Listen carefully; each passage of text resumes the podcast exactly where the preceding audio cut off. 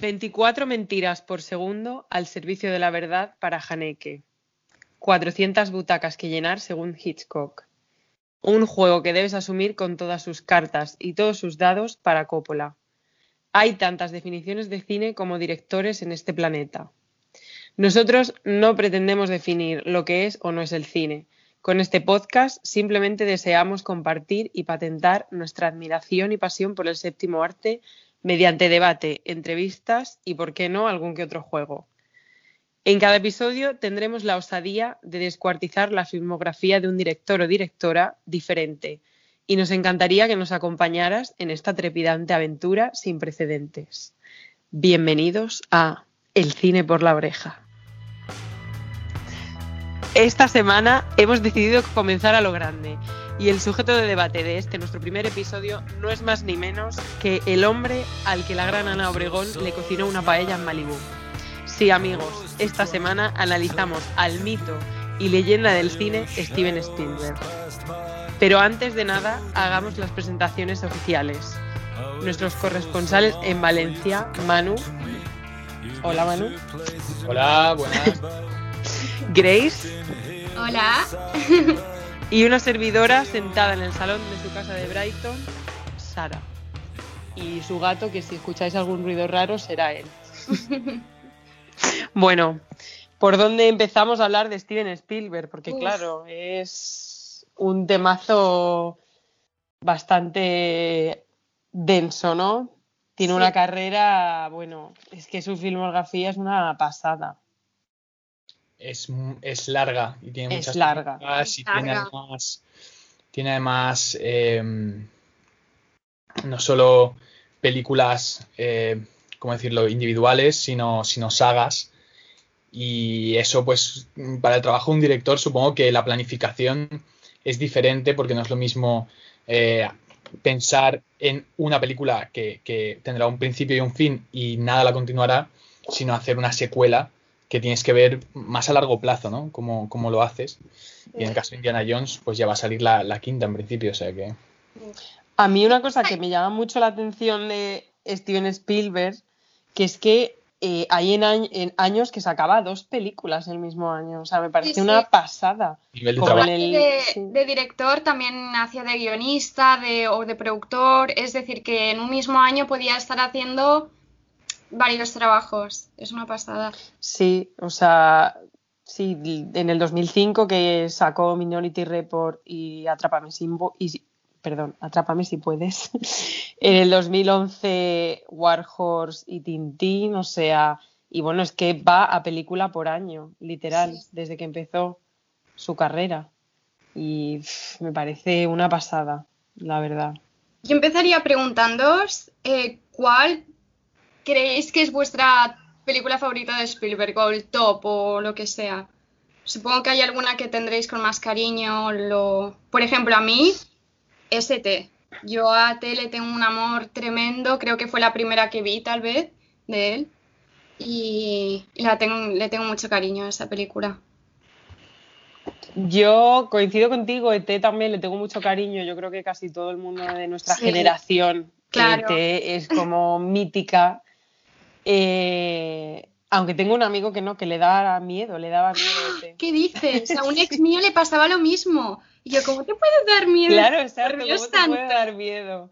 Eh, pero a mí me gusta mucho y yo creo que es una de las que más me sorprendió verla fue la lista de Schindler. A mí la lista de Schindler me marcó mucho y es que sí, yo aluciné al verla. Ya no solo por la dureza y el tema que trata, sino por cómo está rodada, el tema del blanco y negro.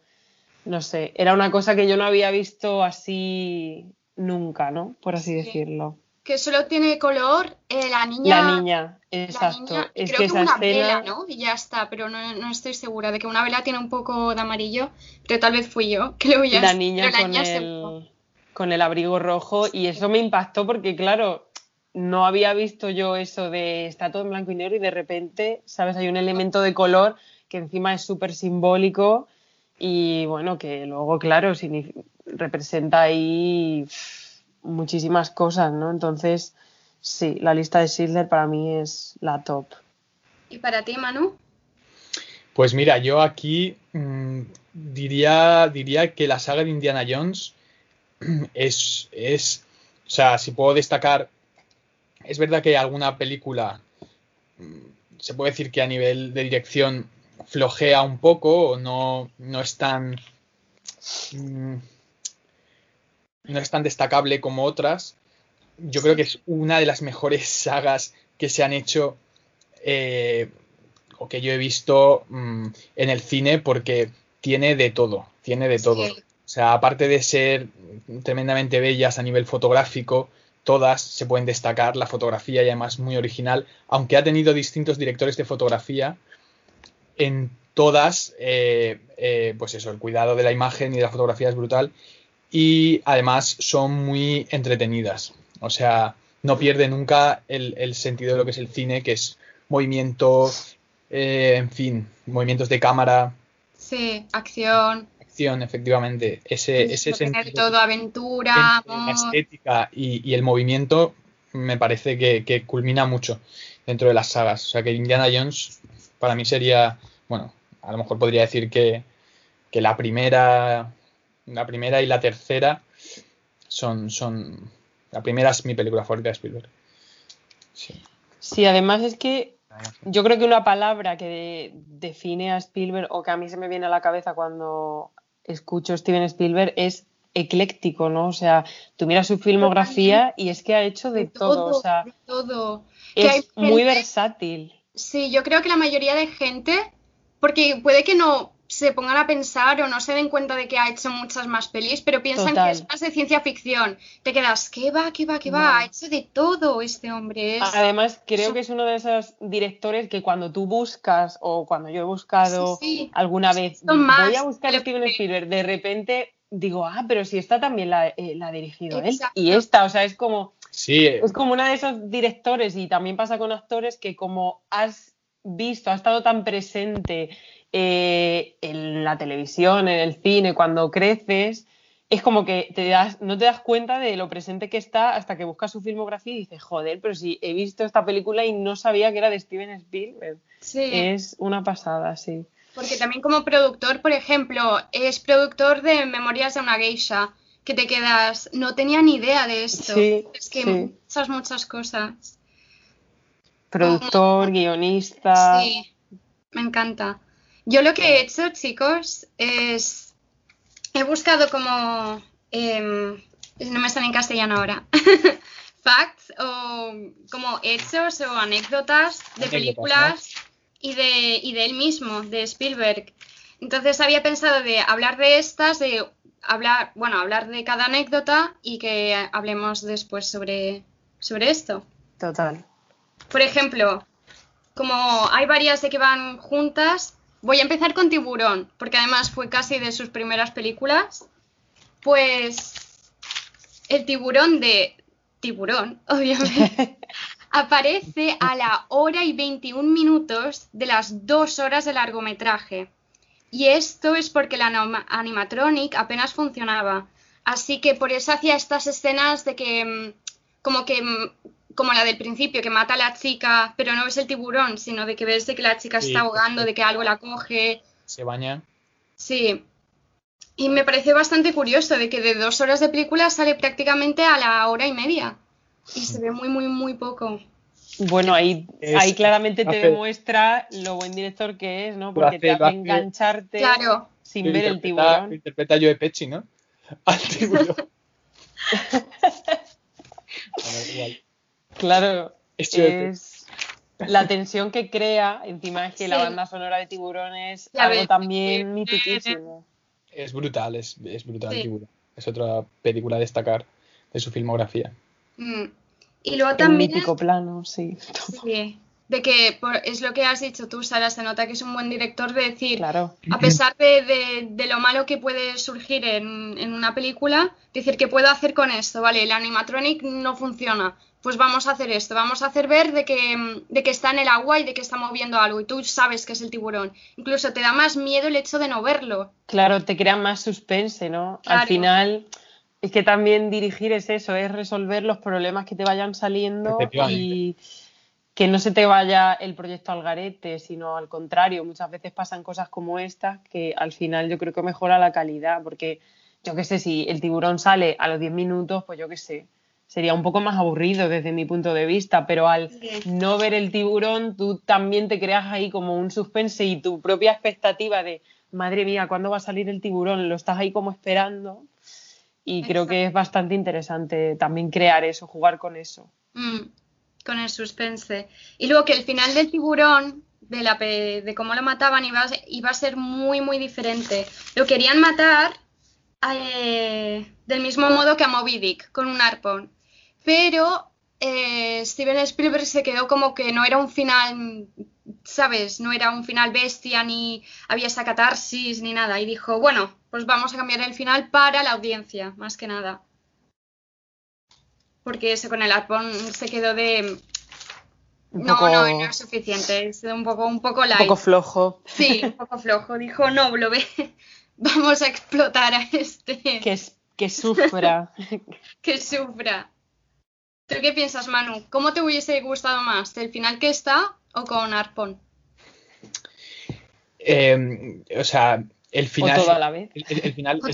todo. El final es un, el final de Tiburón es un Mayhem porque em, muere, muere, muere el pescador, ¿no? Muere el, chico de la barba, que es, uno de los pescadores.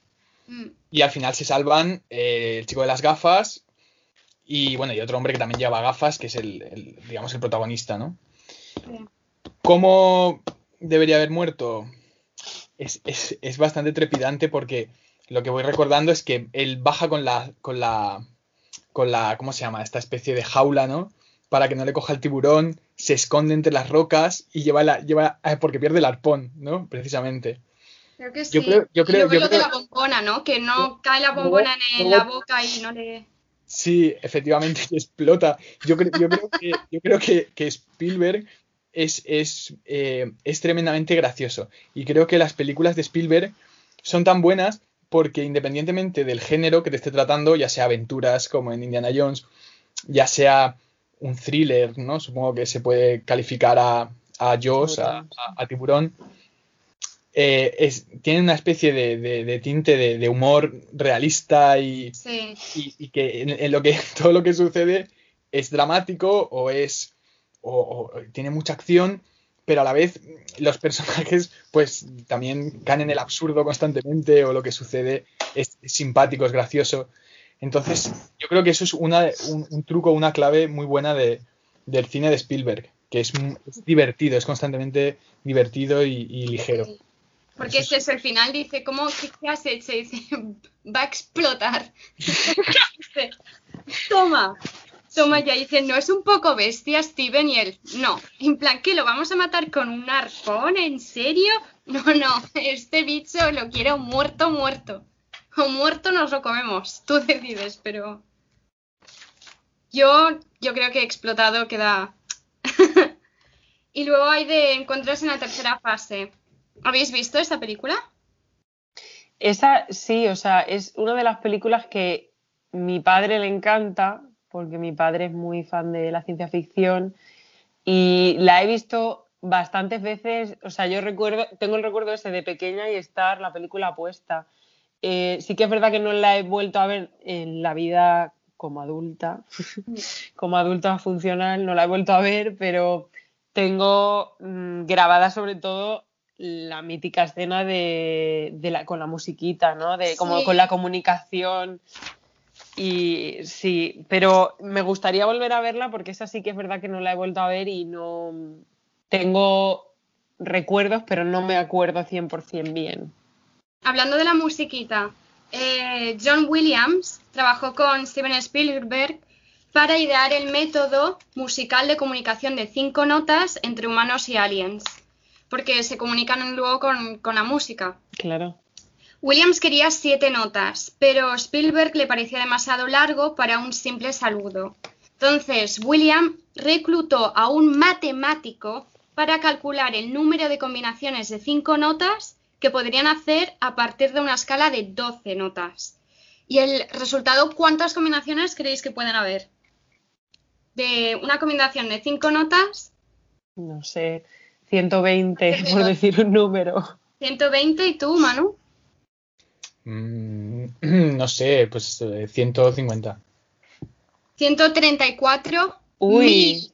134 mil combinaciones. Dios. Y- Flipante. Y Williams pues creó 100 versiones, que 100 ya es mucho, con 5 notas. Di 100 versiones distintas y redujeron las combinaciones hasta, hasta obtener la ganadora. Que era el de Tim. Ahora no me sale. ¿Os acordáis de cómo Sí, era? o sea, lo tengo en la cabeza, pero no. Sí, sí, no.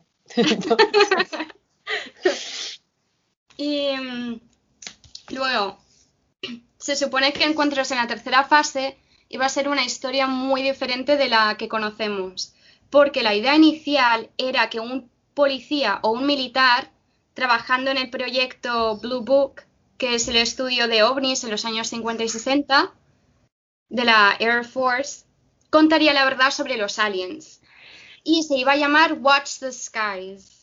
El guionista de Taxi Driver, Paul Schrader, incluso participó en crear una historia que se llamaría Kingdom Come, pero Spielberg y el estudio la rechazó. Y luego ya crearon la película que es que, que se conoce. Pero es curioso de que el guionista de Taxi Driver se supone que, que iba a hacer esta película y luego la rechazaron totalmente y dijeron no. Sí, un poco. Todo está conectado, ¿no? Al final, en el, mundo del cine y en el mundo Sí. en general.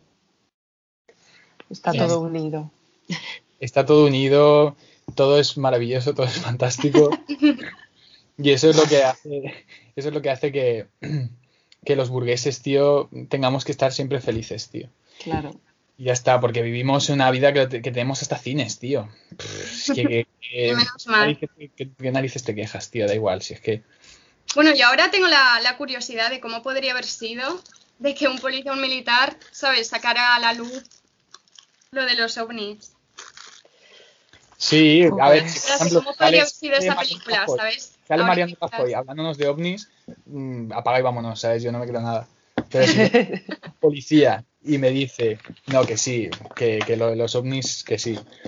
Pues, sí, chavales, que sí. pues, pues bueno, dices, tú sabéis, vosotros sabéis la anécdota esta de Orson Welles y, y- y fue el que inició lo de la guerra de los mundos Sí, sí, sí. Sí, lo hizo por la radio. y, el, y al tipo, yo no sé si esto ahora sucedería o es que sucede tanto que ya no, que somos inmunes, pero claro, en aquella época, él, no sé si, ¿qué serían los años 40? Creo, creo ¿No eran los los 50 tal vez? Los o por 40, ahí? los 50, los 40, los Por ahí. 50, en un programa radiofónico que entiendo que llevaba él o que era un colaborador y tal, eh, bueno, pues tomó la decisión de decir y tener a la población estadounidense durante un tiempo determinado, no sé si fue una hora o lo que sea, Mm, eh, pues bueno, haciéndoles creer que, que unos ovnis habían llegado a, Sí. a Estados Unidos y Sí. que tal, estaban allí y luego simplemente dijo que era una broma y tal. Pero Bueno, vamos, estaba, estaba leyendo la. cuidado. No, leyó la novela de. ¿Cómo se llamaba este hombre?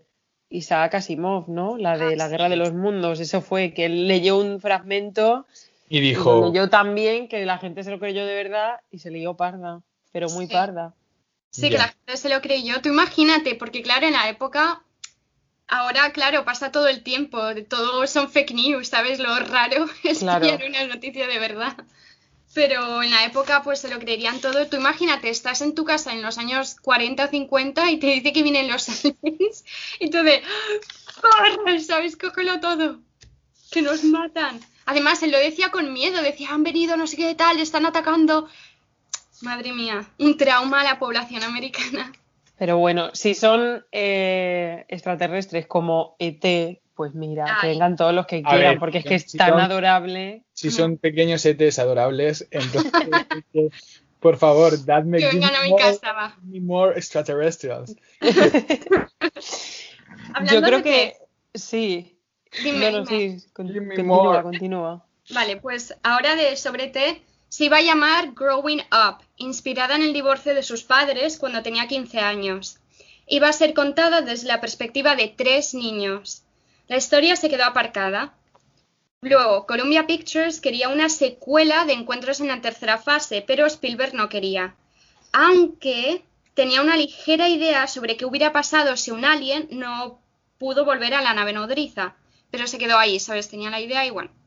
Para asegurarse que no hicieron una secuela sin él, porque la iban a hacer igualmente más o menos, le encargó al director y guionista John Sayles de crear una historia para una pseudo secuela llamada Night Skies, sobre una familia aterrorizada por un grupo de aliens, en el que uno de ellos se hacía amigo del niño de la familia. Pero el proyecto era muy oscuro, así que Columbia lanzó una edición especial de Encuentros en la tercera fase con escenas adicionales. Pero Spielberg reconoció el potencial de una película como Night Skies, así que él y la guionista Melissa Mathison combinaron las dos historias, la de Growing Up y Night Skies. Y de ahí apareció ET. Sin embargo, la idea de una familia aterrorizada se convirtió en Poltergeist. Entonces, aún le gustaba la idea y con eso. ¿Quién escribió ET? ¿Quién ET, eh, Steven Spielberg y Melissa Mathison. Es, una, es, una, idea, no es una interpretación de ninguna novela, ¿verdad? No, no, no, no. Es por ellos el, el guion original. Sí, cogió la, la, idea de Growing Up, de una historia de que los padres se separan y tal, con la idea de que vienen unos aliens y aterrorizan una familia. Y la combinaron para crear ET. Brutal. Sí, me parece bastante adorable, la verdad.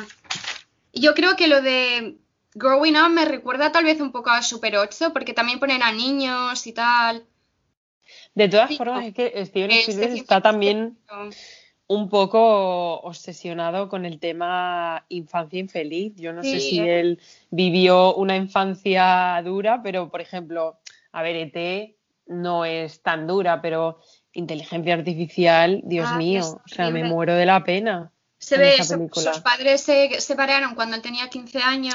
Yo creo que le creó un poco trauma eso. Totalmente. Y a saber si antes de los 15 cómo sería la relación de los padres, a ver, yo todo el tiempo y a saber. Claro, y creo que a él además le hacían mucho bullying en el colegio por el tema de ser judío. Ah, y además era disléxico. Se enteró con 60 años. Entonces se leía mal en el colegio y le hacían también bullying por, por esto. Claro, yo creo que a lo mejor un poco el tema del bullying, el tema del divorcio de los padres, pues su manera de canalizarlo era crear personajes pues como, eh, como el del Imperio del Sol también. Que el Imperio del Sol te lo iba a decir, te lo iba a decir que, la visión del niño es especialmente sensible, es especialmente sensible con la visión de los niños frente a las cosas, a la realidad. Total. Lo que seguramente denota que, vivió una infancia, como comentaba Grace, eh, pues con, cierto, con cierto dolor o ciertos momentos dramáticos. Eh, y hay una cosa que, me, ha fascinado y Spielberg tiene mucho amor por el espectáculo. Y eso me, eso me flipa. Y la, estética de sus pelis, incluso, y cuando te ves, cuando te ves em, casi por el videoclip, incluso, y a veces no sé si es una cosa mía o es que el tratamiento de la imagen es muy. le gustan mucho los tonos pastel y te endulza mucho la imagen.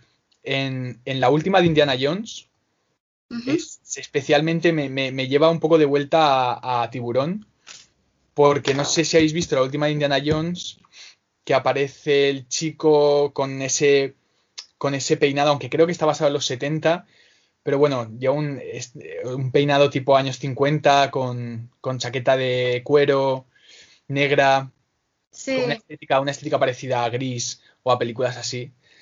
Y...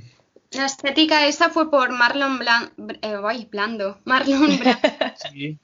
Porque en una película sale así con la gorra, con la chupa en la moto y cogieron como esa, sí. esa estética. esa estética tan, tan plástica, por otro lado, pero que, la utiliza muy bien Spielberg. O sea, la, mayor americanada que te podrías imaginar, ¿no? De, repente Spielberg la, usa de una manera que muy, muy, muy inteligente, me imagino.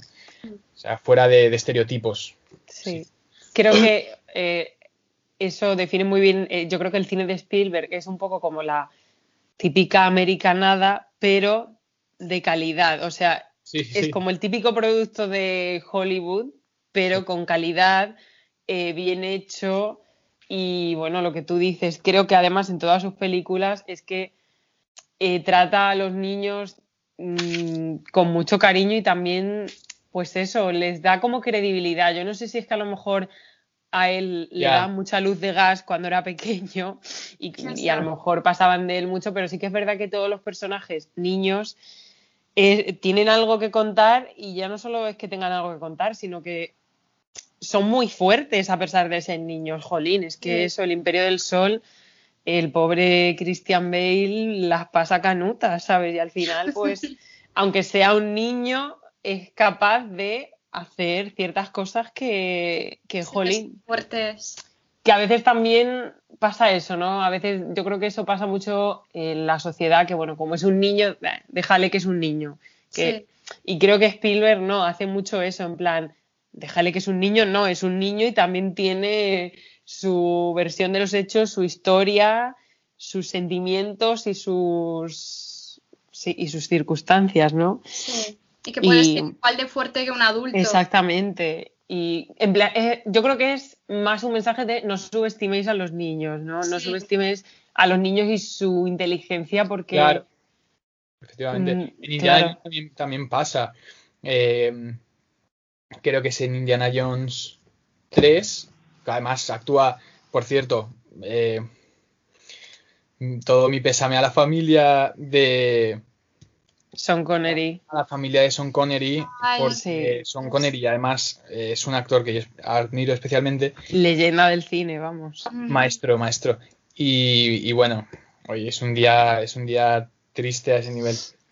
Eh, sí que, sí que ves que el niño que aparece en sí en, en, en la 3 de Indiana Jones es lo mismo, es lo mismo. O sea, in- incluso cuando los niños mueren o tienen que morir o los niños pelean entre ellos, ves que Spielberg mm, no tiene ningún miedo en, en, en- mostrar el plano, la pelea, como dos adultos, como dos adultos que están peleando, que están luchando por sobrevivir, que al final no tiene que ser un poquito más, ¿cómo decirlo?, ¿no? Remirado en la, en la acción, en lo tal, no, se, se revientan a puñetazos y son dos niños. Sí. Que puede resultar algo chocante, pero por otro lado también dices, es que también es la realidad, ¿no? O sea, que decir, Claro. pues, Claro. estas situaciones, aquí hay chavales de 12 años que les dan un arma y tienen que sobrevivir, ¿no? Claro, como en los Goonies y tal. Incluso la película Hook, Sí, Eh, estaba pensando en esa peli. que es que Peter Pan vuelve a...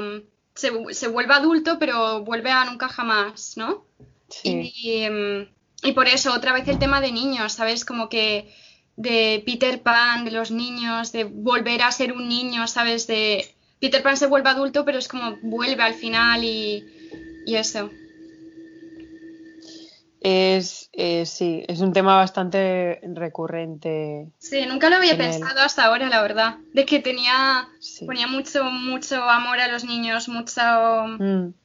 Sí, y además yo creo que también, por ejemplo, una cosa que a mí eh, de verdad es que yo no puedo, yo veo inteligencia artificial y me paso Yo toda la película llorando. Siem- yo al final de la peli siempre, siempre lloro. Es brutal y ese mensaje que te da de como de amor incondicional, ¿no? De Sí. al final el amor incondicional que ese niño, que aunque sea un robot, es un niño, Claro. tiene por esa madre, que Mm. él lo único que quiere es vivir un día más con esa madre, ¿no? Sí. En- no sé, me da mucha ternura también. Mm. Eh, creo que debe de ser un tipo bastante tierno y buena gente, Steven Spielberg. Yo también lo espero, la verdad. Sí, bueno, le podemos decir a Ana Obregón que, que nos Sí, habría diga que qué tal. preguntarle a ver cómo es. Otra cosa de T es que el supervisor de efectos especiales, Dennis Muren, y su equipo de, in- in- ¿cómo lo digo? ¿En castellanizado o en inglés bien? Industrial Light and Magic, tuvieron que crear efectos especiales orgánicos para la escena de Elliot volando con ET. Es decir, que la escena esa fue de verdad, no eran efectos especiales. Tomaron semanas para encontrar el punto correcto para filmar una luna baja entre árboles.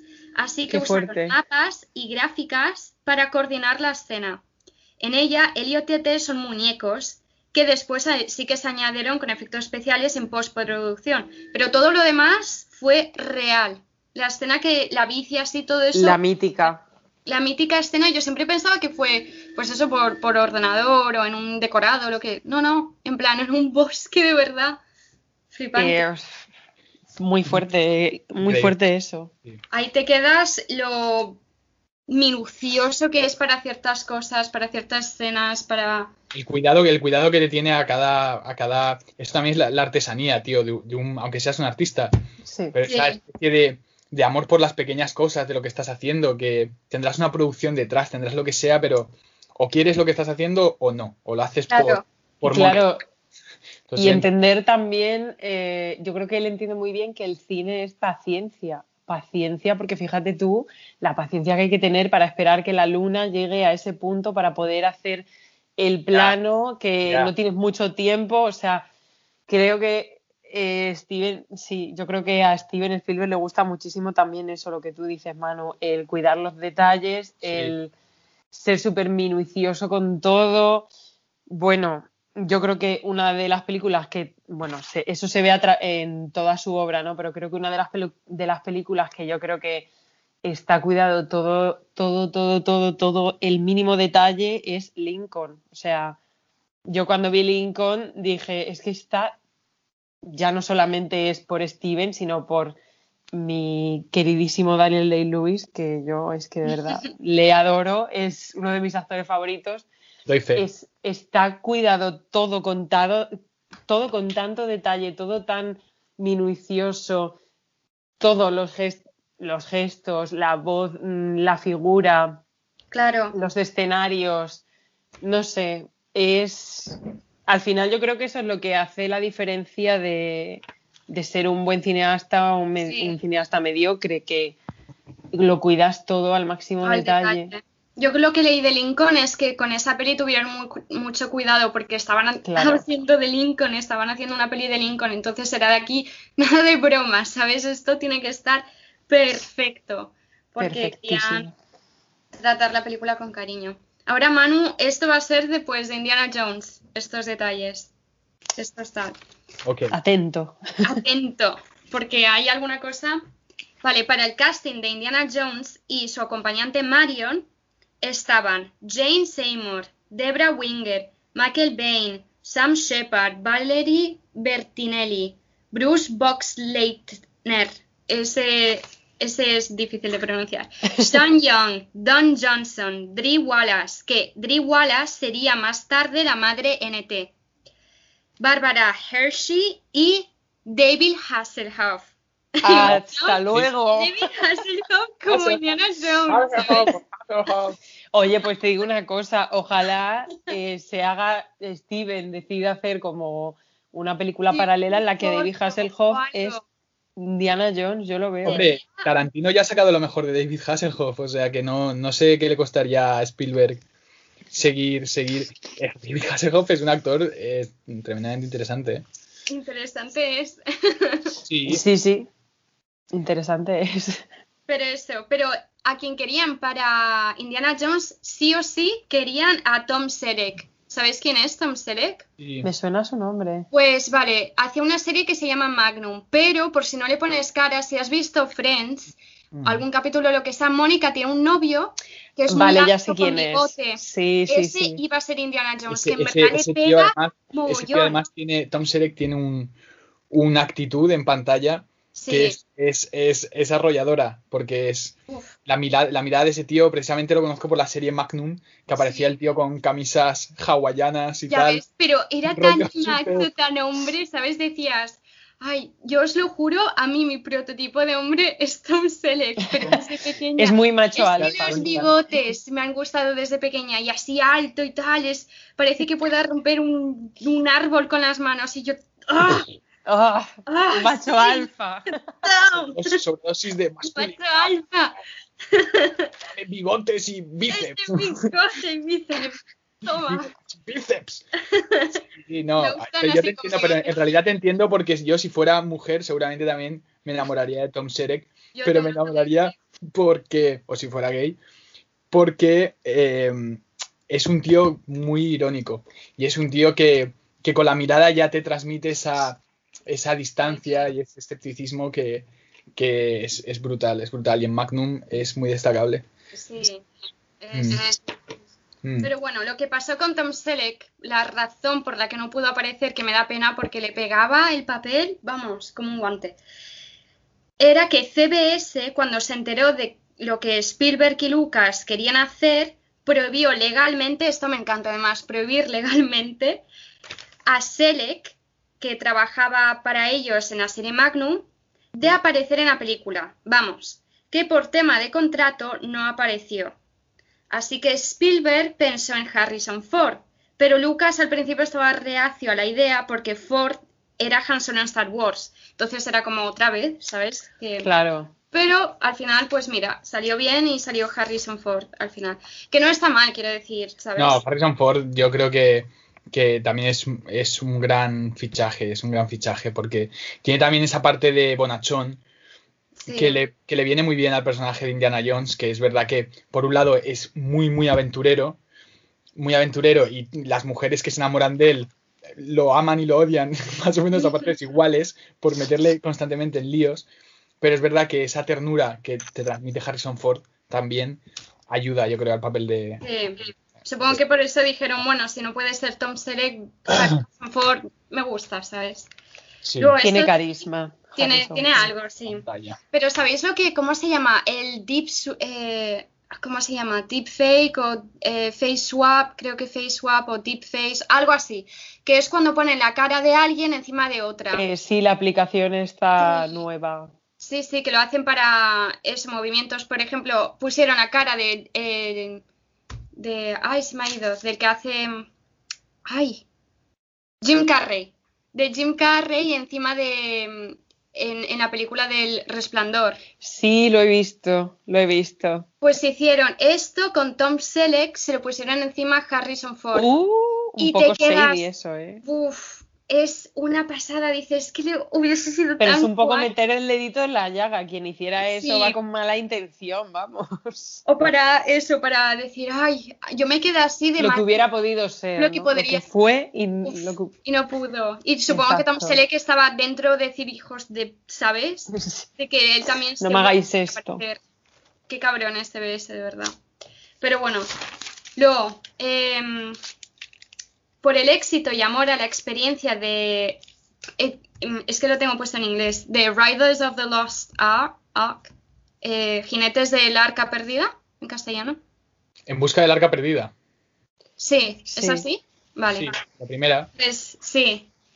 Después de, de la experiencia que tuvo y el amor por hacer esa película, la motivación principal para ponerse detrás de las cámaras para su secuela, que era el templo de... La escribió con George Lucas, ¿eh? Las escribió. Sí, ¿cómo era? El templo de... El- templo- El templo maldito. el templo mal- maldito, el tem- sí. Igual lo tengo en inglés, entonces. Pues la secuela del Templo Maldito fue Celos. Vamos, que dirigió Indiana Jones el Templo Maldito por celos, porque no quería, según sus palabras textuales, dice, tuve dolores de cabeza. Supe que si no dirigía el Templo Maldito, algún otro lo haría. Y me puse un poco celoso y frustrado. Así que me puse manos a ello. Lo hizo porque no querían que nadie más lo hiciera. En plan, le gustó tanto Indiana Jones que dijo no, o lo hago yo o no lo hace nadie, ¿sabes? Y lo que pasa es que luego Indiana Jones en la última cruzada fue una disculpa por el templo maldito. Textualmente dice, estoy haciendo la tercera película de Indiana Jones para disculparme por la segunda película. Fue demasiado horrenda, según sus palabras. No, se ve que no le gustó. Bueno, también está bien eso, ¿no? Que un director reconozca sus errores, que no Sí. tenga el mega ego de yo lo hago todo bien y punto pelota. Por Claro. lo menos. decir, hice esto y... No, no sé. ¿Tú qué piensas, Manu? Porque yo no me acuerdo mucho de, de eso, del el templo maldito. Mm. ¿A ti te gustó? Eh, sí que me gustó. Sí que me gustó. Eh, mira, a ver. Estaba intentando hacer un poquito de. Sí que me gustó, me gustó. Además, eh, el principio de- del templo maldito es eh, también otra vez visualmente brutal. Hay un, un control del color que yo creo que no lo he visto. Mira, bueno. eh, creo que no lo he visto ni en ni en pintura. O sea, de repente los blancos, los negros, los rojos los, los, los lleva a. los extrae mucho y se queda un, un color muy duro, muy puro en la imagen. Y es increíble. En el Templo Maldito justo empieza, va, va vestido Harrison Ford con un con, con traje y chaqueta blanco, con pajarita negra, una, una flor eh, rosa, eh, roja que le sale de que le sale de, del bolsillo de la americana. Sí, muy, James Bond eso. Sí, exacto, pero con un tono distinto, porque es verdad que James Bond mm, todo gira en, en, en, en- en- en lugares o en espacios más urbanos, por decirlo así, Sí. y de repente Indiana Jones está, en, en- está constantemente en sitios muy, muy místicos, muy místicos, ¿no? O sea, muy, Sí. muy alejados de, de la sociedad, digamos, occidental o, occidental, sí. pero simplemente urbana, y entonces está en lugares perdidos, pero pues eso, sin perder luego ese gusto por, por una estética, ya te digo, con contrastes entre rojos, azules, blancos, negros, muy, muy fuerte y, y que lo hace muy, lo hace muy interesante, lo hace muy, lo hace, lo hace sobre todo atractivo ya de primeras, es lo que te decía, Claro. enseguida, enseguida te, te mete en, en la historia, aunque no, no estés escuchando ni, ni lo que estás diciendo, ya la imagen te, te deja abobado. Sí, yo creo que, claro, es que Steven Spielberg es la definición pura de entretenimiento, yo creo. Sus películas es que son entretenimiento puro y duro, independientemente de luego que muchas de ellas tienen un mensaje bastante trascendental, como la lista de Schindler o Sí. eh, Lincoln, por ejemplo, o otras películas, ¿no? Pero visualmente es eso, es como, es como un día en la feria, ¿no? En plan, visualmente es sí, todo atractivo, o sea, la música épica, claro, es, un, es una aventura, es... Eso, lo siento por irme constantemente a Indiana Jones, pero es verdad que cuando ves las pelis de Indiana Jones, él ha sabido tener una cosa en cuenta y yo me imagino que lo pensaba y dice, vale, o sea, la gente en muchos momentos se va a sentir viendo estas películas como en un parque de atracciones. Total. Sí, o sea, sí. todas las este- todos los escenarios tienen esa especie de cosa que dices, esto podría ser Terra Mítica también. Lo iba a decir yo ahora, digo, Terra Mítica Vibes. Sin embargo, él consigue hacerlo, pues eso, que, que- que parezca también místico, Sí, parezca... Todo Darle- lo activo visualmente, la música, ya te digo, la música épica en todas sus películas, Sí. la música es una cosa como que te inunda, ¿no? Sí, la casi música de Jurassic eso. Park, por ejemplo, es Jurassic que Park, Indiana Jones, Sí. eh, Tiburón. ET, Jurassic Park además es... eh, eh, bandas sonoras que tú la escuchas y, a- y los, o sea, sabes perfectamente qué película es. Ah, Sí. esto es ET, esto es tal.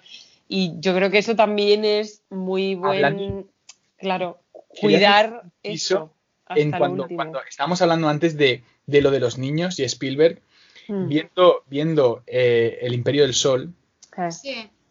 hay, un, hay una escena, también es de las mejores escenas que he visto, de las mejores imágenes que he visto, al menos en la filmografía de Spielberg y, y de- del cine así moderno, que es, yo creo que es mitad final de la, está, está en el, hay unos aviones caídos y están saliendo unas chispas. Y entonces suena música clásica. Sí, y empieza a cantar. Se ve al este, niño, se ve al niño con las chispas de fondo y no, no sé, es, es, es, es brutal, es brutal. Sí, cantan como un himno, ¿no? Que al principio de la película lo está cantando Christian Bale en, en su colegio como con un coro de niños Mm. y luego el niño que está al otro lado de la valla, Sí, eh, que es el niño, el niño japonés, es japonés, ¿no? A ver si estoy diciendo que hay aquí una. Sí, el niño japonés canta esa misma canción que yo, o sea, esa escena es, eh, a mí también me encanta. Eh, que se van, se están yendo, es como una ceremonia que los tres pilotos, que son así como jóvenes, se van y bueno, prácticamente saben que se van a morir. Entonces, eh, Sí. es como un poco como en honor a esos tres pilotos que van a sacrificarse por el país, esta cosa tan tan tal. Y está el niño ese cantando y entonces en, el otro lado de la en el otro lado de la valla está el personaje de Christian Bale mirando al niño eh, que está cantando la misma canción que canta él en su colegio. Mm. Y es muy guay porque luego es como que ellos dos conectan. Y también eso me da, mm, me gusta mucho el eso, lo que hablábamos, el defender la inocencia que tienen los niños, de cómo Sí. Ellos deberían de ser enemigos por cómo, porque bueno, pertenecen a bandos diferentes de una guerra, pero al fin no dejan de ser niños y no dejan de ser víctimas. Y me gusta mucho que ese es como el momento que el personaje de Christian Bale dice, Jolín, es que este es un, es un niño igual que yo. Yo también he cantado esta canción con los niños de mi, de mi clase. Y luego, bueno, spoiler para la persona que no haya visto eh, la película. luego, Christian Bale, el personaje, se encuentra a ese niño muerto. Y el niño ese le, le salva la vida, creo recordar, como que van a dispararle y el niño le salva la vida y el niño se muere y Christian Bale, el pobre, de verdad que actúa increíble. O sea, con 12 años hacía ya unas cosas que se te va a la olla y esa escena es muy dura, en plan de como intentar revivirle, ¿no? Y es, es fuerte y esa escena sí es preciosa y todo lo que estamos diciendo, ¿no? El cuidarlo todo, el cuidar no solo a tus actores, que son dos niños, que eso ya me parece muy difícil, ¿no? Sino cuidar eh, la banda sonora, la imagen, el contraste de los colores, porque además quiero recordar que los aviones son así como blancos y creo que los pilotos llevan como algo rojo, o sea, un contraste así súper fuerte. Y vamos, es que esa escena a mí me encanta. A mí es que El Imperio del Sol creo que es mm, también de mis películas favoritas de, de él.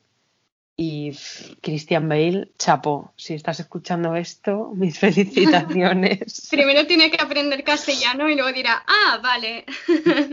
bueno. Dirá, vale, ¿no? dirá, vale, vale. vale con B, Cristian, con B. vale, vale, vale.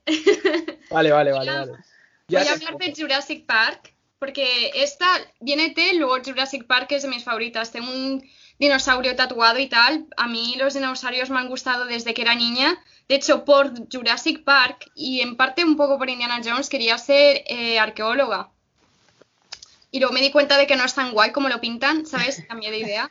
Pero de niña quería ser arqueóloga y de ahí me hice el tatuaje que tengo en el antebrazo de un dinosaurio, de un esqueleto de dinosaurio, por, en parte por eh, Steven Spielberg. Mira, ¿quién no diría? Y, y esto habla sobre el parque que, quería hacer Steven Spielberg, no de la película en sí, sino quería hacer un parque sobre Jurassic Park, un parque de Jurassic Park. Pero, claro, o sea, fuerte, pero imitando... Eso, es interesante. Quería hacer un parque... A ver, quería hacer un parque imitando al parque de la película o un parque como el que hay aquí de Harry Potter sobre el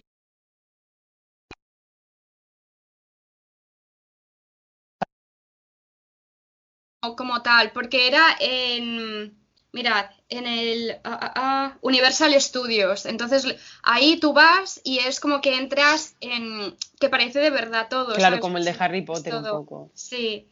Y lo que quería hacer, dijo, Spielberg se inspiró en el paseo King Kong Encounter de Universal Studios. El Imagineer, eh, Disney, el Imagineer de Disney, Bob Gore, diseñó King Kong como un animatronic de tamaño real, así que imagínate lo oh, que tenía que ser King Kong, con una piel inflable, similar a la de un globo, que rodea un marco de alambre.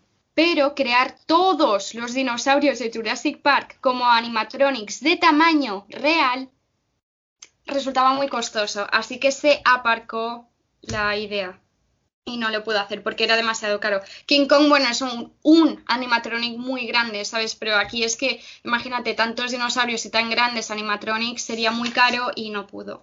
Pero quería hacer un parque de Jurassic Park, en plan, como que tú entras y ves ahí los dinosaurios y todo. a ver, yo creo que ahora tiene pasta para hacerlo, ¿eh? Porque, sí, ahora han hecho eh, de creo que World.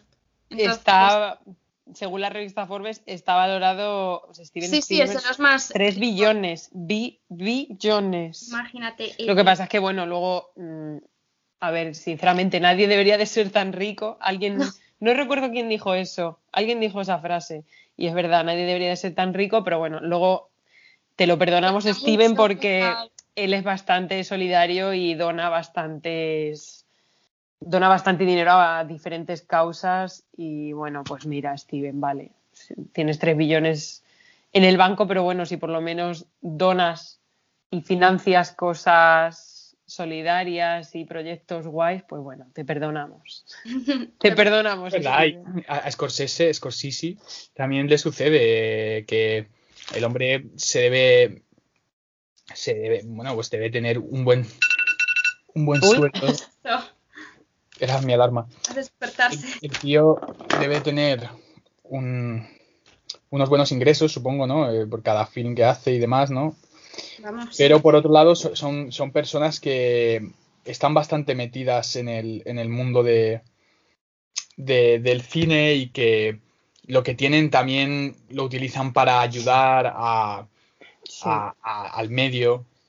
Y eso para mí siempre es, siempre es destacable y, y respetable porque, bueno, entiendes que también está en una situación determinada, ¿no? Que tampoco es fácil decir, doy esto, doy esto a este lado o a este otro lado, Claro. pero que al menos ayudas a tu industria y ayudas, pues bueno, siempre es, es, es un acto loable. Sí, algo. Sí, yo además también creo que, bueno, tanto Scorsese como, como Steven Spielberg, obviamente no tengo el placer, ojalá, de conocerles personalmente, pero a mí siempre me han dado como la impresión de lo que tú dices, de que a pesar de ser súper exitosos, estar nadando en dinero eh, y haber, bueno, pues eso, cambiado la industria del cine, porque al final es que han cambiado la industria del cine como tal, Mm. creo que son como dos tipos muy campechanos, ¿no? Como que yo los Sí. veo como muy normales, como que los premios no van de flipados por la vida, no van con ese rollo de Mm. Sí, yo soy director, soy un genio. De hecho, una, una cosa que me hizo mucha gracia fue en los Globos de Oro de, de este año, creo que fue, que le hicieron una el Ricky, Ricky Gervais, que fue Ay, el encanta. que dio, o sea, me encantó porque es que se metió con todo no Cristo. callan nada, por eso me gusta. Es... Sí. Y me encantó que hizo como una broma sobre la altura de Scorsese, pero además en plan Ah, sí. harta. Y todo el mundo se quedó como mirando a Scorsese para ver qué, hacía Scorsese, ¿no? Y Scorsese se estaba descojonando. Y es como, como que la gente lo miró en plan, nos podemos reír, no nos podemos reír. Y él estaba partiéndose el culo, ¿no? Eh, no sé. Y Yo- creo que Steven Spielberg también es muy así. Creo que no. En el caso de Scorsese, en el caso de Scorsese, tengo que, que reconocer, pero yo esto no sé si es una, una sensación mía, ¿eh? Y no sé por qué hablamos de Scorsese ahora tampoco. Bueno, a ver. eh, No, pero porque son todos de la misma escuela, ¿no? Sí, exacto, te iba a decir, son Sí, de la sí, misma escuela, la sí. misma generación, al final. Son los 70. Sí, yo, yo siempre he visto una relación en un alter ego muy deteriorado de quien sería Scorsese. He visto a Joe Pesci en... en Ah, en- sí, ¿eh? en uno de los- Total, en uno de total. los nuestros, en uno de los nuestros. Es una especie, es una especie de el Scorsese de Mordor de, de- Ay, de- pobre, su, una, sombra suya negativa. Porque eh, tú ves a Scorsese hablar y es así, ¿no? Es, es rápido, es muy rápido, es muy divertido. eh, tiene tiene un, un carisma también para la comunicación mm, des- destacable también. Especialmente Scorsese es, es muy, muy divertido, muy divertido. Sí, Sí. la verdad que sí. Y es eso, yo creo que serían buenos tipos para tomarse un café, ¿no? Con Sí, ellos, con, además- con Steven y con Martin. Lo que habrían, lo que tienen que saber, lo que han vivido, todo, todo, todo. Tienen que tener un coco y unas experiencias. A mí, la verdad es que yo soy muy escéptica con todos los que están en el poder, ¿sabes? Por todo lo de Ya. Epstein y tal. Es como ya como que no me fío de nadie. Siempre salen alegaciones de... Es que Harvey dicen, "Es que violó", Weinstein. Y dices... Me, me lo creo o no me lo creo? Porque también hay gente de que seguro que lo hace para llamar la atención o porque quiere sacar dinero o por lo... Que no creo que todas las alegaciones sean verdad, ¿sabes? O que pasara sí, pero tal vez, no sé, yo creo que algunas eran verdad y otras no y tal, depende. Pero claro, es como de quién me fío, ¿sabes? No conozco a ninguno de los dos. Ya. y- A ver, el problema, yo creo que el pro- lo de Harvey Weinstein a mí, pues obviamente me ha dolido mucho, Mm. eh, porque a- a- al final dices, lo sabíais todos y ninguno dijisteis nada. Y estabais ahí todos callados. Pero bueno, Por eso estoy con todo esto de ojalá pudiese conocerlos y ver, pero bueno, yo me intento quedar con su trabajo y si es un buen trabajo es de, mira, como tampoco lo voy a conocer, si hace una buena película o una buena canción, como Asis, ¿sabes? No viene mucho al cuento, pero Asis me encanta el grupo, pero los... Son los- bastante son gilipollas. capullos, ¿sabes? Es A los de- dos. yo aquí yo creo que Liam Gallagher es especialmente Más, puntete especialmente, y Noel Gallagher es un tío muy respetable. Y ahí hay una... hay- Noel es un personajazo, que- pero... Es- pero es bueno, más irónico, es más irónico. Y, Sí. y Liam es, es Un flipado. se queda ahí como si se queda ahí como en los 90 y en una especie de imagen del rock and roll que nadie quería dar tampoco, ¿sabes? De you motherfucker fucking stuff, no sé qué, ¿no? Sí, te quedas, tío. los periodistas, Cálmate un tal. poco, Y vale. dices, tío, no tienes que agredir a, a nadie, Liam, ¿sabes? No está pasando nada, ¿no? Por y eso. era una imagen del rock and roll que no es el rock and roll, Que pero no bueno. es, que, te- que también es de tampoco eres tan hardcore, así que relajar las tetas, Liam, ¿vale? hardcore, ¿no? Porque Montas una banda de hardcore y dices, bueno. Claro, ah, dices, bueno, es que no, con la música que hacen, ¿cómo no le va a afectar el coco, sabes? Pero eso, pero yo escucho su música a pesar de que crea de que son tal vez un poco capullines, ¿sabes? Pues esto igual, quiero decir. Aunque el día de mañana eh, me entero de que Steven Spielberg mm, ha hecho no sé qué con no sé quién, pues me afectaría, pero es como, a ver, las películas si son buenas, son buenas, ¿sabes? Yo creo Ya, que pero al final te afecta con el no trabajo de igual. persona también. No, también es eso. Eh, Imagínate o sea, que te sí. que ha hecho algo con un niño y luego ves a los niños y dices, ya entiendo por qué metía tanto. Ya, por favor, no, ¿eh? Porque es que yo, eh, la decepción más grande que yo me he llevado en esta vida ha sido. eh, madre mía, ahora se me ha olvidado su nombre. Tío, el de House of Cards. ¿Cómo se llama Ah, ya, eh, este, ya. se me ha ido también, vaya. Ay, se me ha Eh, ido por completo. sí. Fíjate, es eso, me ha creado, es me ha como- creado tan- tanto trauma que me he olvidado de su nombre.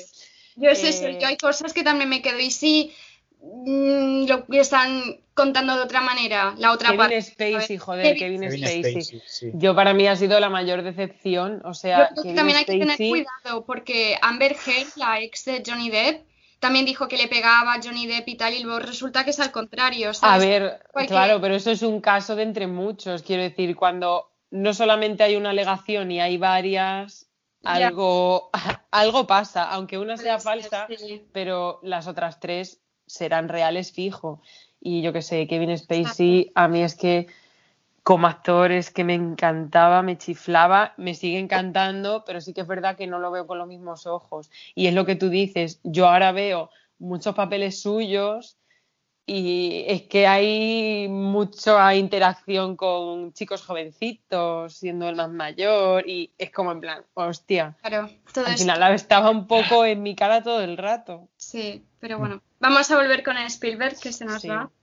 Vale, ¿os habéis fijado que en Jurassic Park no mueren nunca mujeres? Sí que mueren alrededor de 15 hombres, pero nunca ha muerto una mujer en Jurassic Park. Luego, Jurassic World es otro tema, pero Jurassic Park, la saga Jurassic Park, no ha muerto ninguna mujer. Y no me había fijado y fue como, ostras. No sé si, se, si es aposta o fue pura coincidencia de que no hay ninguna mujer que acaba muerta por un dinosaurio. Lo que Pues sea. mira, Ya ves. Steven aliado, Aliado. aliado de la lucha. Vale. Esto es de la lista de Shield. Eh, Ay, no me sale. Genial. Schindler. Sí, Schindler. Vale, pues eh, esto me parece bastante loable lo que hizo. Spielberg rehusó aceptar un salario por, por esta película, ya que pensó que una historia tan importante como esta no debería estar hecha con el ojo puesto en la recompensa financiera. Así que renunció a su salario y cualquier beneficio que pudiera obtener a perpetuidad. Llamó tales ganancias dinero de sangre, es decir, dinero manchado de sangre, dinero sucio, y utilizó las ganancias de la película para fundar la Fundación Shoha, que es para recordar a los supervivientes del Holocausto. Pues Así mira, que no- lo que hablábamos antes, que si tienes 3 billones pero luego haces estas cosas, pues hombre, claro, a mí me perdonamos. parece bastante, bastante loable esto, de decir, Sí, a ver, obviamente él también siendo judío Claro, ortodoxo, sí. Y eso él también tuvo mucho conflicto con eso, él también. tuvo, tuvo depresión después mientras Sí. filmó la película, porque obviamente es que eso te tiene que pegar de una manera, y si eres judío, mucho más. Yo, claro, es a, tocar un tema muy Uf. fuerte. yo fui a Berlín y fui a varios museos para re- de recuerdo del holocausto y tal. Eh, la llantera que me daba de ver Mm. las fotos, esto y lo otro, porque Está- obviamente están tienes en, que... en campos de concentración que están a las afueras también. Fuerte yo también, ¿eh? Y es, es, o sea, la sensación, de hecho, una de las amigas, eh, una de las chicas que estaban en nuestro grupo, que era una amiga y tal, es una amiga, eh, lloró. Lloró cuando estábamos en los campos de concentración, en uno de los campos de concentración. Creo. Yo volví muy mal de ese viaje. y, y recuerdo. es, o sea, te remueve las tripas. Sí. De Es, todo. es- es Claro, Exacto. pensar terrorífico, la es expresión de decir cómo es capaz el ser humano de hacer al- algo así, ¿sabes? De cuántas muertes han habido, de qué manera han muerto, de luego el dolor, el trauma que tienen después. Horrible, yo eso te afecta y si encima eres de esa religión o de esa raza, tiene que ser in- mucho más fuerte para ti. Así que le dio depresión, sí. La lista de Schindler también me parece estéticamente una Ay, joya absoluta. O sea, creo que además la elección de hacer la película en blanco y negro es que no puede ser más acertada, la verdad. Mm. Porque yo creo que le añade como ese toque sombrío, ese toque como de, bueno, al final nosotros, claro, no hemos vivido, o sea, no lo hemos vivido de cerca, pero bueno, yo creo que la gente de Alemania, eh, claro, al principio ellos tampoco sabían muy bien la gente alemana de, a pie, me refiero. Claro, al El- principio no, el- no- el- prole- los pro- proletarios, la plebe. Em, pues eso, eh, ellos Ah, ya. Ya, vamos. Eh, hoy en el primer episodio de nuestro podcast tenemos el gran honor de contar con Javier Muñoz, eh, guionista, director y escritor eh, de tanto de largometrajes, cortos y series, largometrajes como Atasco en la Nacional, La semana que viene sin falta, El crack cero eh, del gran José Luis Garci y series como Reinas y bueno, muchísimos otros cortos. Eh, bueno, Javier, lo primero, podemos tutearte, ¿no? Supongo. Eh, No solo podéis, sino que debéis, porque si no me voy de aquí. O sea, que- Bueno, pues te tuteamos. Eh, yo quería hacerte una pregunta que seguramente que estás harto de contestarla y que te la han hecho en mil entrevistas, pero bueno, ¿tienes alguna preferencia a la hora de escribir o de dirigir? Eh, ¿qué- ¿Cuál es tu preferencia? ¿Te sientes más cómodo escribiendo o dirigiendo? Eh, hombre, vamos a ver, como, como más cómodo, eh, desde luego es escribiendo, porque estás en tu casa, Claro. sentado, tranquilo, haga frío, haga calor. De hecho, en, en estos tiempos de pandemia que vivimos, de confinamiento, yo no estoy notando gran diferencia, porque un escritor vive medio confinado. Eh, pasamos muchas horas en casa, metidos, escribiendo, ya sea de día, de noche, eso. Lo que pasa es que dirigir, digamos que, que, es, que es donde más vives el cine. Porque dirigir, bueno, no, no es solo el, el mes y medio de rodaje, sino son los dos meses de preproducción, donde tienes que tomar muchas decisiones, hacer localizaciones, ensayar con los actores, decidir hasta el último detalle que se, ve, se va a ver en pantalla. Y luego está la, la postproducción, el, montaje, la mezcla de sonido, que es una experiencia que pone a prueba la paciencia de cualquier ser humano, porque bueno, estás con un técnico que está apasionado con lo que hace, pero lo que hace es ver, ver lo que has rodado tú una y otra vez en bucle para ir puliendo todos los sonidos, todas esas, cualquier cosa que se oiga en la película y, bueno, son, son semanas también eso. Y, luego llega el estreno, eres el protagonista junto con los actores y bueno, pues eh, es, es, es, otro es, eh, es, otro concepto, pero, pero a mí me gustan las dos cosas. De hecho, eh, yo, yo, lo veo, la, para mí mi carrera ideal, lo que pasa es que luego cuentas que necesitas dinero, porque ya, por ejemplo, la película que le dirigí fue en el 2015, ya hace cinco años, y no he conseguido levantar otra, pero lo suyo, para mí, lo, lo suyo sería, por ejemplo, hacer eh, dos películas de guionista y una película de director.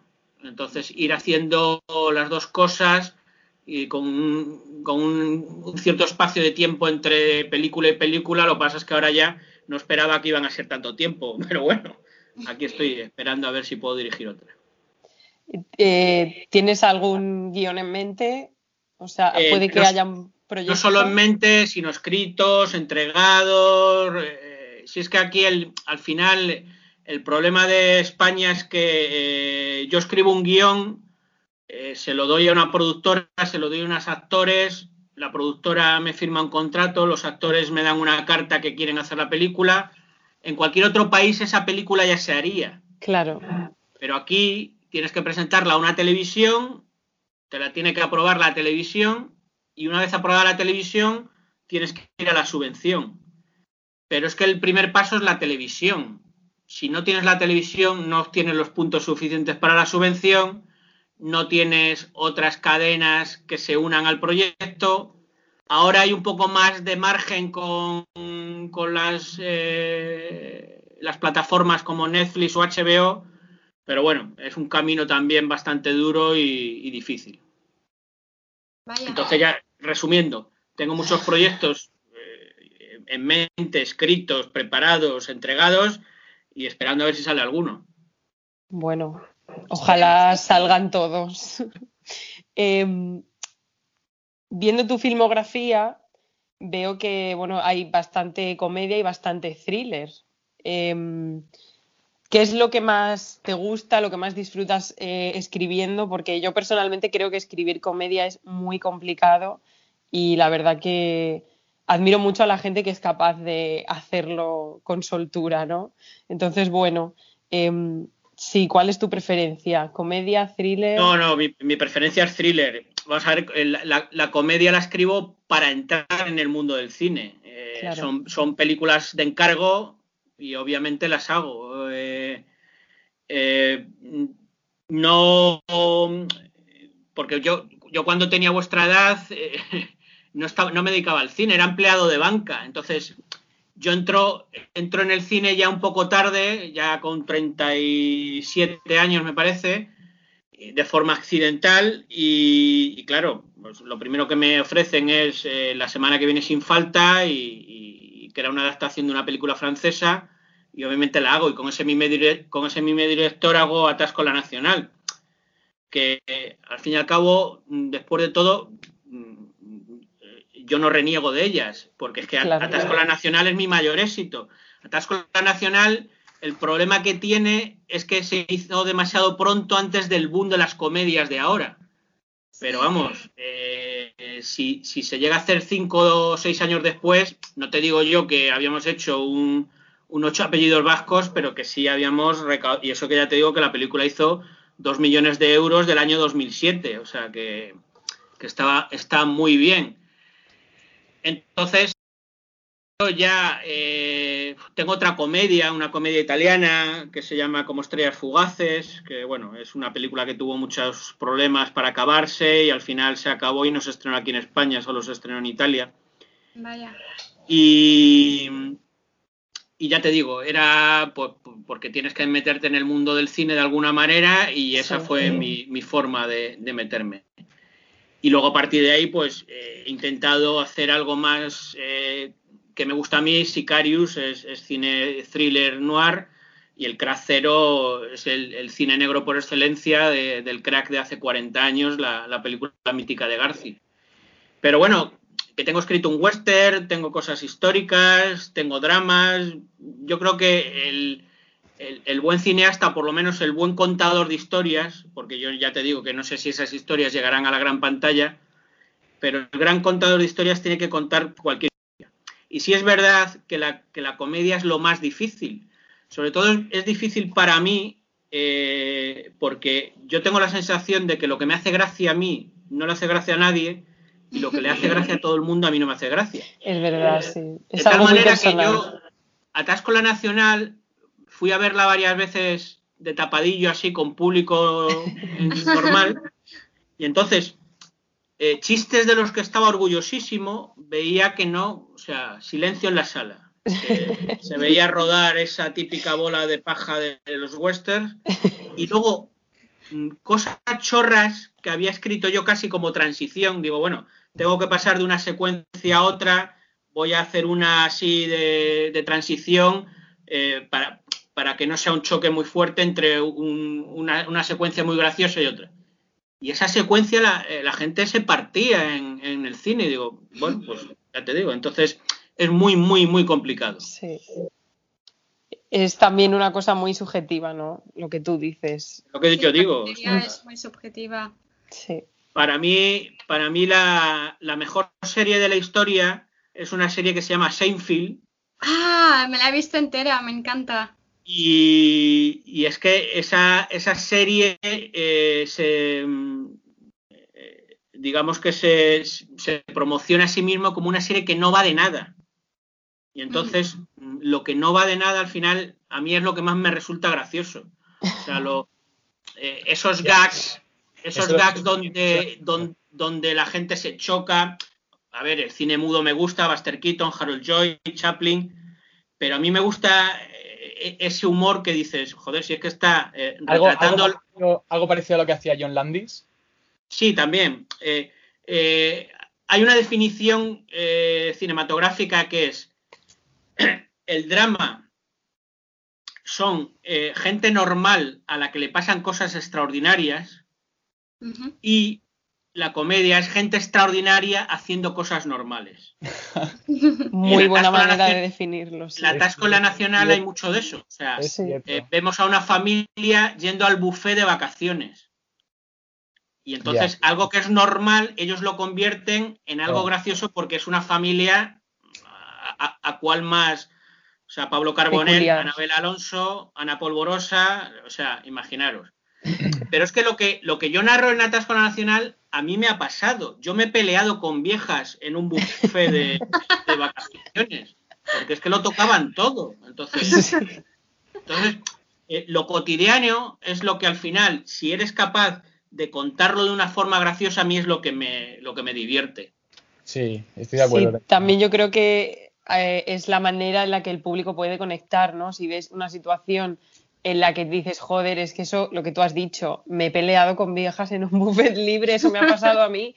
Entonces, claro. obviamente te va a hacer mucha más gracia. Es que si, si no conectas de esa manera con el de público. De hecho, en pleno, en pleno rodaje, porque es una película que se rodó ahí en Valencia y, y en Cullera, eh, en, en, medio del rodaje metimos una secuencia nueva porque se había puesto muy de moda el verano, eh, la rodamos en octubre, y durante el verano se había puesto muy de moda esto de llevar la sombrilla a las 6 de la mañana ah, sí. para, para, coger sitio. Fue en ese verano, en el verano del, do, en el verano del 2006.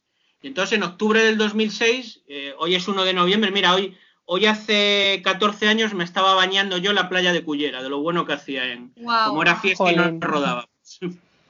Eh, entonces, añadimos esa secuencia donde Pablo Carbonell va por la mañana y quita la sombrilla que está en el mejor sitio y pone la suya, porque era algo que estaba pasando. Entonces, eh, en ese aspecto intentábamos poner lo que nos faltó. Al verano siguiente hubo una noticia maravillosa que digo, qué lástima no haberla encajado en Atasco la Nacional, que es que era una familia que lavaba los platos de la comida en la orilla con mistol. Entonces, Qué Dios mío. Entonces eso ya, eso ya era algo, la, la, la, realidad siempre supera la ficción, como Sí, totalmente. Sí. Y, y, más en las playas, en las para... playas, en las playas se ven muchas cosas. Muchas cosas. Bueno, no sé si Manu quería hacerte una pregunta más relacionada con, con, la película que tú dirigiste. Yo, he alucinado viendo Sicarius, te tengo que ser sincero, porque es un, o sea, es un thriller duro, eh, que además no tienes ningún miedo en ser frío a veces, y eso también me ha, me ha, cautivado, porque es verdad que, un sicario es un sicario, ¿no? Y ya está, y no se lo piensa dos veces, ¿no? Y tú no tienes mucho miedo a a utilizar la violencia, el asesinato, la muerte como un tema eh, muy ligero, ¿no? Casi como si, como si fue, sí, fuese consustancial a la vida de una persona, que en este caso es, el, protagonista. Eh, a ver, la primera pregunta que te quería hacer, quería saber las influencias que habías tenido para la película, porque yo noto, pude percibir a lo mejor no sé si Orson Welles estaba en tu cabeza en algún momento eh, del rodaje o de la escritura del guion. No sé si David Lynch también. Quería saber un poco qué directores eh, te habían servido de influencia para, para Sicarius. Pues eh, sintiéndolo mucho, no has acertado. no. Está bien. vamos a ver, eh, yo, eh, yo por edad, que ya a los, oye- a los oyentes de vuestro podcast les, les tengo que confesar que ya, ya he cumplido el medio siglo. Eh, entonces, eh, yo me, me empiezo a empap- o sea, yo, yo, yo he visto cine desde que tenía cuatro años, que me llevaron a ver mis padres por primera vez La Bruja Novata con cuatro años. Recuerdo Gran perfectamente película. el- el- el- la primera película que vi en el cine. Entonces, eh, pasas ese proceso de, de amor al cine infantil, las películas de Tarzán. Yo, eh, en, en mi, en- en mi época de niño había una cosa que se llamaba cine, que ahora ya casi ninguno vais al cine, y encima había programas dobles.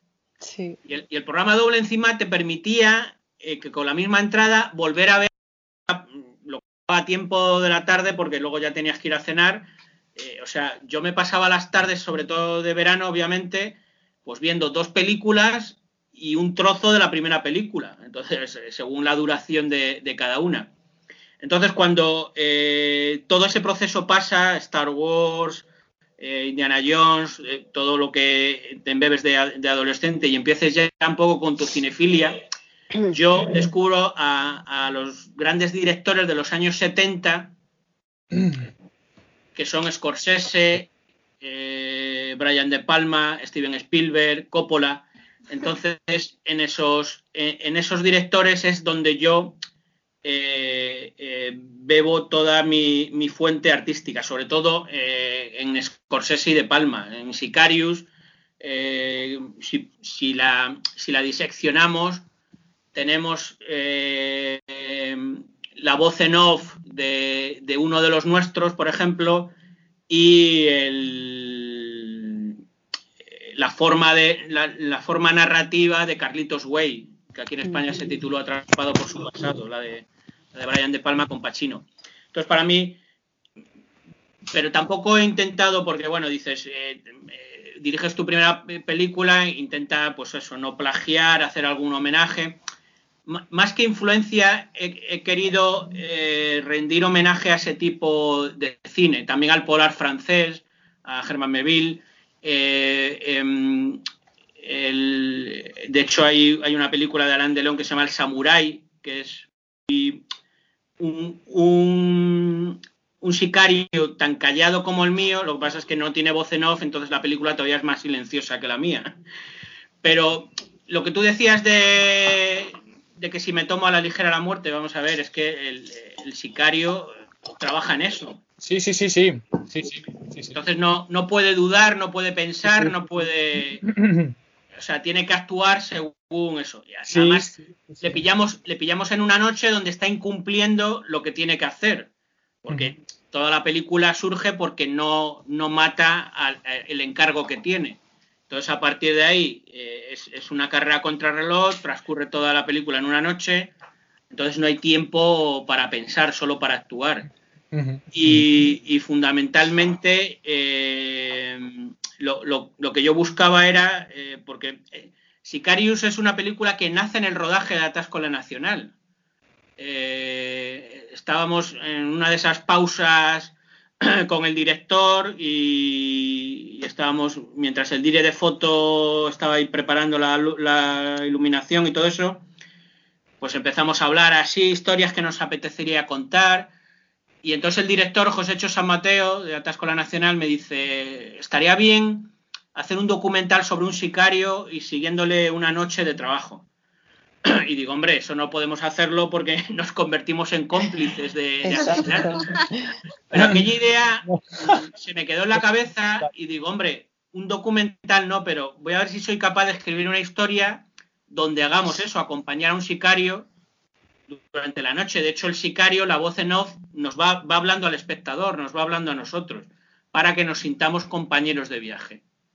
Entonces, eh, en, ese, en ese viaje hay, mm, también hay algunas referencias que yo, para que la gente no me acuse, las integro en el guion y es eh, Claro. colateral. Él habla a sí mismo como Tom Cruise en colateral. Entonces digo, si alguien me va a, a- a decir que estoy intentando hacer una copia de Collateral, yo me anticipo y ya digo que el protagonista se ve a sí mismo como el Tom Cruise de Collateral. de diferente manera, obviamente, y con otro y con otro final, porque a mí Collateral es una película que me gusta mucho, pero no me gusta nada el final. O sea, eh, a mí a mí esa película, no sé si la habéis visto, me pide que Tom Cruise quede libre y los asesinatos se los coma el negrito. Pero claro, mm, digamos que a lo mejor no era muy políticamente correcto y entonces la acaban de otra manera.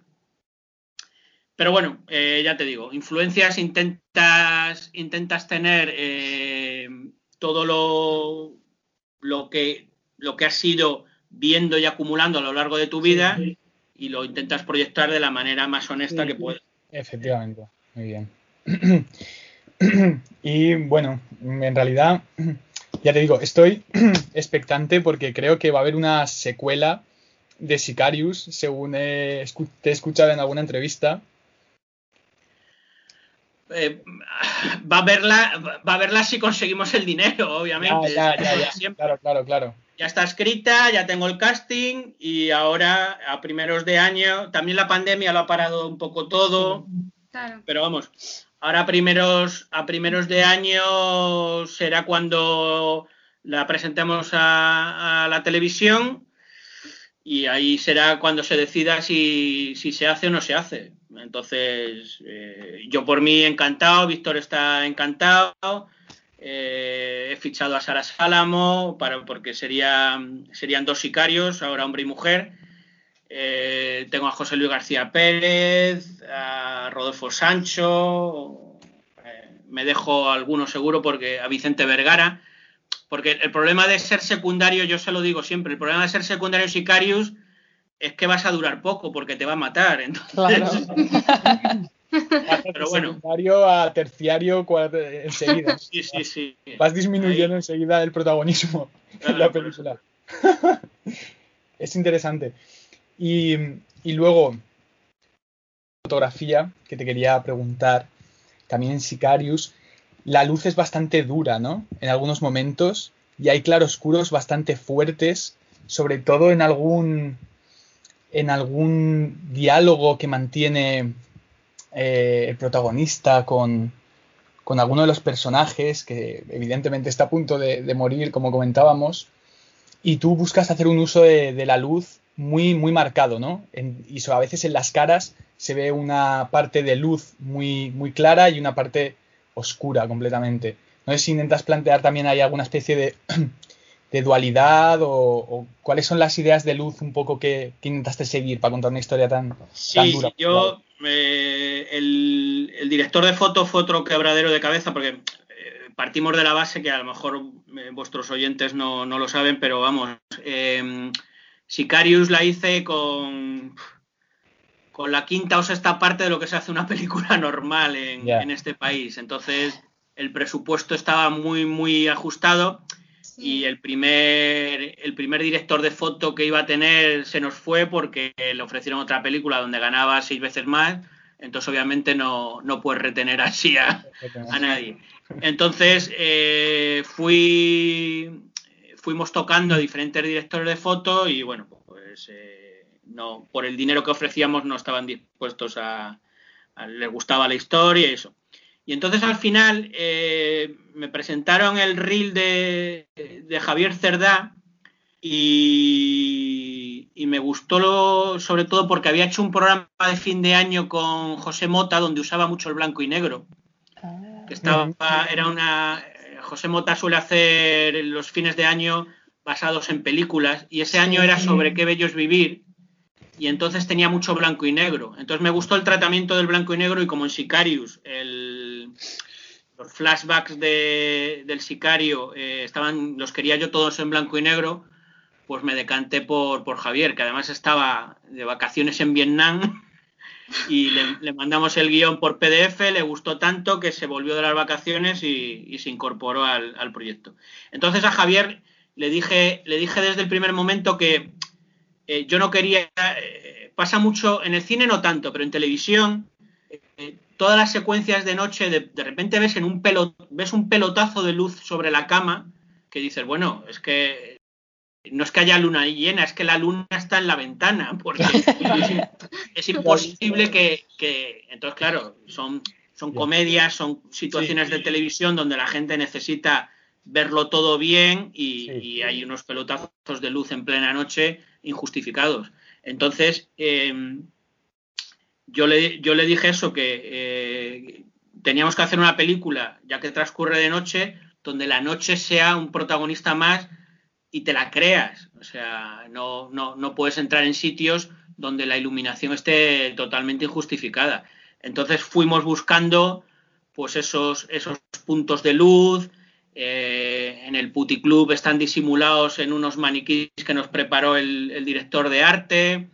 en, la partida de póker, pues, pues eh, la, típica fluorescente cenital que incide mucho donde se está jugando la partida, pero el resto lo deja un poquito en, penumbra.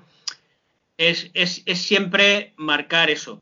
Y luego ya, ya específicamente lo que me comentabas de, las conversaciones, ahí si te soy sincero, eh, la luz la marcaba un poco la localización.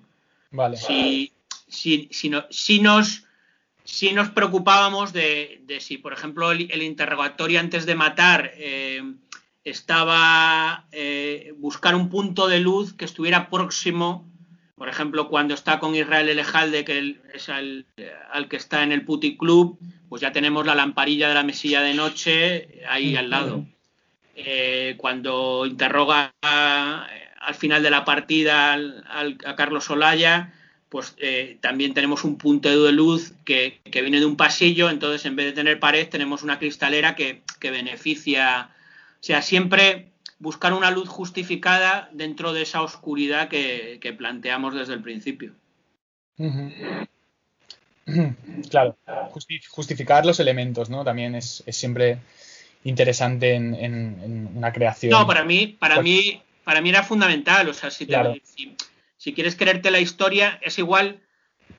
Eh, no tiene nada que ver, pero igual que, que la luz es un protagonista, eh, yo me preocupé mucho de, la, de, la, figuración, mm, os vais a reír, de la prostitución. Sí. Ya. O sea, eh, yo hice un casting eh, porque los directores nunca se ocupan de los extras, pero yo de las, de las extras que iban a salir como prostitutas en el puticlub sí hice yo el casting personalmente porque lo que no podía yo es que el, personaje entrara en un puticlub. Eh, está, rodamos en un puticlub de verdad, o sea, rodábamos, empezábamos a rodar a las 5 de la mañana, que era cuando cerraba. Entonces, eh, eh, no, no, puedes entrar en un puticlub y no creerte a las prostitutas que están ahí. Ya, ya, ya. Entonces, yo me preocupé de hacer el casting y elegir a chicas que sí daban el. O sea, podría hacer un documental sobre aquellos castings, porque fueron totalmente surrealistas. Es material para el rato. Pero bueno, eh, dentro de la historia del cine, comparto con Francis Ford Coppola el haber sido los dos únicos directores que han hecho casting de extras, porque él hizo casting para mafiosos. Porque él decía lo mismo, no puedo hacer una película de mafia y el que cruce por delante del plano no parezca un mafioso. Claro. claro. Entonces, a mí me preocupaba eso, no puedo entrar en un puticlub y la chica que se cruce no parezca una prostituta. Una prostituta. Entonces, ya te digo que como, como toda la idea eh, generó de mm, vamos a seguir durante una noche a un sicario, ese, ese atisbo de realidad, porque eh, eh, el, el, espectador a veces confunde cuando dice, no, es que esta película es muy real. No, no, el cine no tiene que ser real. El cine lo que tiene que ser es verosímil. Eh, Entonces, tú te tienes que creer todo lo que ves. Y si tú te crees todo lo que ves, es que has acertado. Claro. Verdad. El, arte es arte y la realidad es la realidad. Claro, sí. bien. Además, yo creo que, bueno, lo que, lo que tú dices, eh, si un espectador no se cree lo que está viendo, al final no disfruta tanto la película, mm. ¿no? Yo creo que eh, lo bueno de películas como Sicarius es que al final empatizas con el sicario y dices, pero bueno, porque estoy yo empatizando con una persona tan horrible, ¿no? Y eso es lo, la magia del cine, que llegues a empatizar con eh, psicópatas Y con gente Bueno, que... también, también se también se, se mueve por un mundo en el que salvo salvo contados personajes que precisamente suelen ser las prostitutas que andan por allí polulando, el resto de los que mata no son personajes, digamos, muy limpios. Con lo Claro. cual Se el está, se está moviendo ya Está por justificado. Claro, el espectador está, está viendo, pues eso, hay un momento en que ah, uno de mis personajes hace un speech, eh, son empresarios corruptos, políticos corruptos, eh, médicos corruptos, abogados corruptos. Él, él, vive, él vive de la corrupción de, de esas personas. Ten, ten Entonces, amigos, ten amigos sobre todo en el infierno, ¿no? sí, también lo dice. Tú lo decías, tú bueno, lo decía tu personaje en, en- Sí, sí. en la película. Eso me, se me quedó también, ¿no? La gente en el infierno, nosotros vamos un paso más allá y decimos, ten amigos sobre todo en el Sobre infierno. todo en el infierno. Sobre todo. Él se mueve de- eh, bueno, el, el guion se lo leyó un policía que, que había estado en una brigada antisicarios y me dijo, adelante, adelante que te has quedado corto. O sea, él me contaba casos, eh, hubo aquí en Madrid unos sicarios, me- no sé si me dijo que eran búlgaros, que tenían hasta un teléfono, telesicario. La gente, la gente llamaba para- para contratar al sicario. Qué fuerte. Es fuerte. Es que creo que la realidad, o sea, el tema sicarios en España no se escucha, no es, muy desconocida. Siempre que dicen sicario, nos imaginamos Solo- a alguien de Colombia. Y solo, por tema de drogas. solo se escu- Bueno, la, la verdad es que eh, desde, desde que antes de Internet había mucho sicario español, lo ha habido, y, y- y lo ha habido entre bandas, lo ha habido eh, afiliados a, a algún grupo terrorista que iban por libres, o incluso de, de- de la propia policía, si ya nos, nos metemos en, en berenjenales como el GAL y todo eso. El, el- el tema es que eh, hu- hubo luego otra época donde se asoció mucho a colombianos, mexicanos, gente del este, albano-kosovares y eso. Y la, y la realidad es que luego al final, eh, desde los tiempos de Internet, lo que hacen para, para intentar vivir un poco más tranquilos es que operan fuera de cada país. O sea, aquí, aquí puede venir un sicario francés, belga, húngaro, y el sicario español ir a trabajar a Italia, a Bélgica, a Alemania. Porque digamos que así evitan un poco más el, el cerco policial y, y dejar los rastros más, más evidentes. Sí. Pero bueno, aquí ha habido, aquí ha habido casos muy famosos. eh, eh, este abogado, abogado así un poco televisivo que se llamaba Rodríguez Menéndez, me parece la mujer alquiló un sicario para matarle. Ah, El- eh, asesinatos así de, de gente un poco influyente.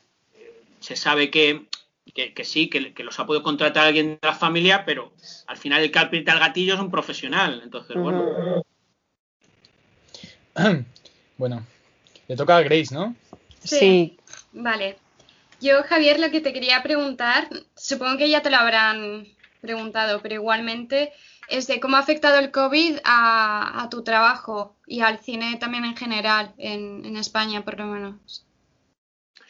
A ver, ya te he dicho que a mi trabajo mm, no mucho porque, porque al fin y al cabo paso mucho tiempo escribiendo Sí, y, y- y encerrado en casa. Lo que sí es, digamos que la, la incertidumbre, el estado de ánimo pesó mucho en, en el primer confinamiento, Mm. porque dices, bueno, ahora estás confinado y, y dices, joder, pues vas a tener... Todo, todos los que escribíamos decimos, vamos a escribir la gran novela española, vamos a Claro. Todo el tiempo del mundo. y luego, entre, entre que te levantabas y veías las cifras de muertos. Mm. Yo además que tengo a mi madre en una residencia y claro, el no, miedo. no sabía, no sabía de ella hasta el mediodía si estaba viva o no estaba viva. Y luego ya eh, entrabas en, en- en- en el puro, la pura dejadez y, y dormías mal. Yo veía películas hasta las 3 de la mañana, luego me despertaba a las 6, dormía al mediodía, dormía por la tarde, o sea, eh, no, no estuve lo suficientemente centrado para, para Claro. ponerte a escribir. Mm. Luego al final sí, luego eh, ya te digo, he conseguido acabar una novela que se va a publicar ahora en diciembre. Qué bien. Pero bueno, ya te digo que a, a la hora de escribir no, no influyó mucho. A la hora de, a- mí concretamente, pues un par de proyectos que tenía, pues obviamente se han retrasado Sí. y espero que ahora salga ya el año que viene uno como guionista casi seguro y bueno, vamos a ver si, si el de otro como director lo consigo poner en marcha ahora a partir de enero. Eh, el, el mundo del cine en general, eh, vamos a ver, el mundo del cine siempre está en crisis. O sea, yo llevo 15, yo llevo 15 años dedicándome a esto y siempre está en crisis Sí. siempre estás pendiente, pues eso, del dinero de una televisión, de que llegue la subvención, de que eh, pues, he visto caer productoras, eh, eh, pero a, a, a tutiplén. Entonces, eh, lo que sí me preocupa de esta crisis del COVID, digamos, son las salas cinematográficas. Sí. Sí. Eh, la cantidad de salas que se están cerrando, el que todo el mundo diga, ah, sí, con Netflix y HBO y Disney y, y, y Amazon, no, no quiero dejarme alguna por ahí más, eh, con eso lo tenemos todo resuelto. No, Ya, no es así. También la experiencia de ir al cine. Exacto. claro, salvo, salvo que seas millonario y, y tengas un chalet con cine incluido, con una super pantalla, pues el que, el que más o el que menos al final ve, ve sus contenidos en, en pantallas, yo qué sé, de ¿cuál es la media? 42, 47, 50 pulgadas. No creo que más, más de 50 haya muchas casas que, que la Claro. tengan. Entonces, no es comparable eh, eh, ver una película, pues como, como cuando, por ejemplo, yo tenía 10 años y vi La Guerra de las Galaxias en el cine, en ese pedazo de pantallón que, podían, eh, podían haber en las, en las antiguas pantallas de los cines grandes de Madrid, igual cambia- cabíamos eh, 500 niños juntos ahí. Si nos... Entonces, claro, cuando ves algo que te supera 500 veces, el impacto es muchísimo más brutal. Claro. Sí. Y- Cuando una, una televisión eh, es más pequeña que tú, pues Mm. el impacto no es tanto. Claro, y La también. emoción, la emoción de sentarte en una butaca de cine, que se apaguen las Eso. luces, Sí. aunque ahora nos chupemos 15 minutos de anuncios, pero bueno, Sí. Es el el- ambiente, como si vas la a ver una película de terror y claro, todo la emoción de, de sentir ese comienzo de, de película, pues a mí no me gustaría que se perdiera. Claro. Entonces, eh, lo que sí podría ser una oportunidad, eh, porque yo hace, fíjate, antes de la pandemia, ahora un año tuve una, una charla con, con un chico de vuestra edad más o menos, y él, y él me decía, no, es que yo solo voy al cine a ver las de Marvel y el Ah. resto, el resto me lo descargo en casa y ya está. Y digo, muy bien, digo, digo, dentro, dentro, si sigues con esa actitud, dentro de 20 años, cuando tu hijo te pregunte, papá, ¿qué vamos a ver hoy? Solo le podrás decir la que quiera Disney. Porque Sí. no va a haber nada más que Disney. Claro. Efectivamente. Entonces Y- Disney comprará sí. Netflix, Disney comprará HBO, Disney comprará todo y entonces mm, se hará con todo el contenido y verás lo que quiera Disney, no lo que tú Sí. quieras. Mm. Es. Las salas de cine ahora, eh, sé que es un poco arriesgado, eh, eh, a lo mejor eh, lo, ide- lo ideal sería que, que si al final mm, tienen que eh, sobrevivir de alguna manera sin, sin los contenidos de Disney o Netflix, porque ya tienen su propia plataforma, sí que consigamos un cine mm, pequeño, pero donde las películas duren. Sí. Porque es que yo, Sí. eh, por ejemplo, mi Sicarius, que no, tiene, no tuvo éxito, pues duró dos semanas en los cines. Pero es que una película con éxito te aguanta como mucho mes y medio. El Crack Zero, que tuvo bastante buena acogida, dura mes y medio, no dura más. Mes y medio ¿no? El craftero. Claro, cuatro, cinco, seis semanas. Y es un éxito. Sí. Entonces, cuando yo era pequeño, las películas se tiraban un año en cartel. Yo Wow. re- recuerdo el anuncio, re- el anuncio de Kramer contra Kramer en los periódicos Sí. segundo año en cartel. Cuando hacía el primer aniversario, empezaba el segundo año en cartel. Kramer contra Kramer en el Cine Avenida. Eh, Entonces- a mí sí, Ah, me daría ahora- mucha pena eso. Claro, ahora, ahora hay menos salas. Obviamente, yo, yo cuando era pequeño en mi barrio simplemente había cinco, cinco cines. Ahora no hay ninguno, Mm. obviamente. Ahora ya solo quedan los, los, los del centro y eso. Pero los es igual que los, los, los bares que están sufriendo mucho la COVID. Eh, eh, vamos al, al bar, al bar pequeño. El bar pequeño va a tener que cerrar. El, eh, nos guste o no, ese bar pequeñito con una barra y dos mesas va a tener que Sí. cerrar porque no puede haber gente. eh, eso. Sin embargo, el bar amplio y con buena ventilación va a sobrevivir. Pues en cine, digamos que el cine que vive de, de Marvel y Netflix eh, va a tener que cerrar. Mm. Pero el cine pequeño, el cine de cinéfilo, el cine donde la de Woody Allen, la de José Luis Garci, la de Amenábar, eh, puede, puede sobrevivir si eh, al haber menos cines, las salas siempre están llenas y es la película, ya te digo, ni, ni, el, ni el mes que duran ahora, ni el año que duraban hace 40 años. Pero es un término medio de por lo menos 3-4 meses. Sí, sí, sí, sí. Y es que además el cine, yo también soy partidario, o sea, pienso que el cine se tiene que ver en gran pantalla. O sea, en Total. general el cine está- hecho para verse en una gran pantalla, por eso es cine, ¿no? Sí. Eh, entonces, bueno. Porque además es la experiencia sensorial completa, lo que tú decías, Claro, ir claro, La música, por ejemplo, que la las nota- palomitas, El olor el de las de hecho- la música, hecho el- las notas en el pecho, el todo. En el los crack. trailers, que a mí eso me encanta. El Crack Zero, el Crack Zero mm, estuvo en, eh, en cines, pues eso, la estrenamos el 4 de octubre del año pasado y aguantó hasta el puente de diciembre, sí, mes y medio, no llegó a los dos meses. Y, y entonces, claro, a mucha gente se le escapó. Y entonces, este verano se ha proyectado en un cine de verano y me llamaron para, para hacer una presentación y un coloquio. Y entonces, gente que no la había, no la había podido ver en cine y la había visto que ya estaba en Movistar o en DVD, fue al cine de verano para verla en pantalla grande. Claro. Sí. Que La, la había visto, la había visto en televisión y le había gustado tanto que quería la experiencia cinematográfica. Sí.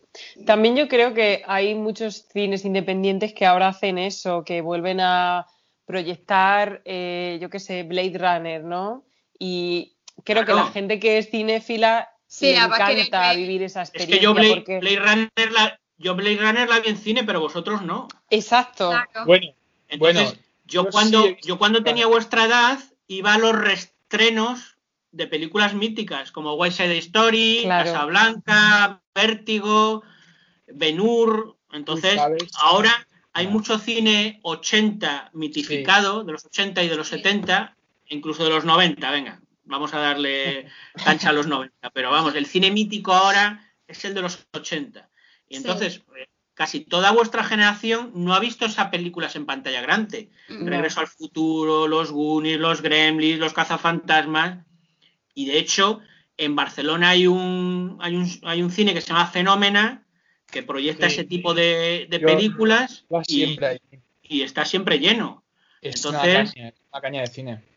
Claro, hay, hay, yo creo que hay, igual que al principio hablábamos de que habéis, habéis, habéis resucitado el vinilo, Total. pues a ver si, a ver si vuestra generación resucita la sala de cine. Sí. Espero que sí, espero que sí. Lo que pasa es que es lo que tú dices, es muy difícil, ya no solo por el tema de la pandemia mundial, el COVID, que bueno, pues pone difícil todos los negocios en general, sino que, claro, es que ahora hay mucha gente que si no es muy cinéfila, dice, bueno, pues es que yo me quedo en casa, me veo Netflix, tengo Netflix, Claro. tengo HBO y me lo puedo ver todo. Entonces, Que ¿para sí, qué voy a ir? ¿Sabes? Esa- pero- ese es el problema O también. Pero- por tema de dinero, porque el cine son 8 euros o 10 o algo así, dicen, Es José, que, es que a eso voy. pagar". A, a eso voy. Eh, ¿Qué pasa en la fiesta del cine?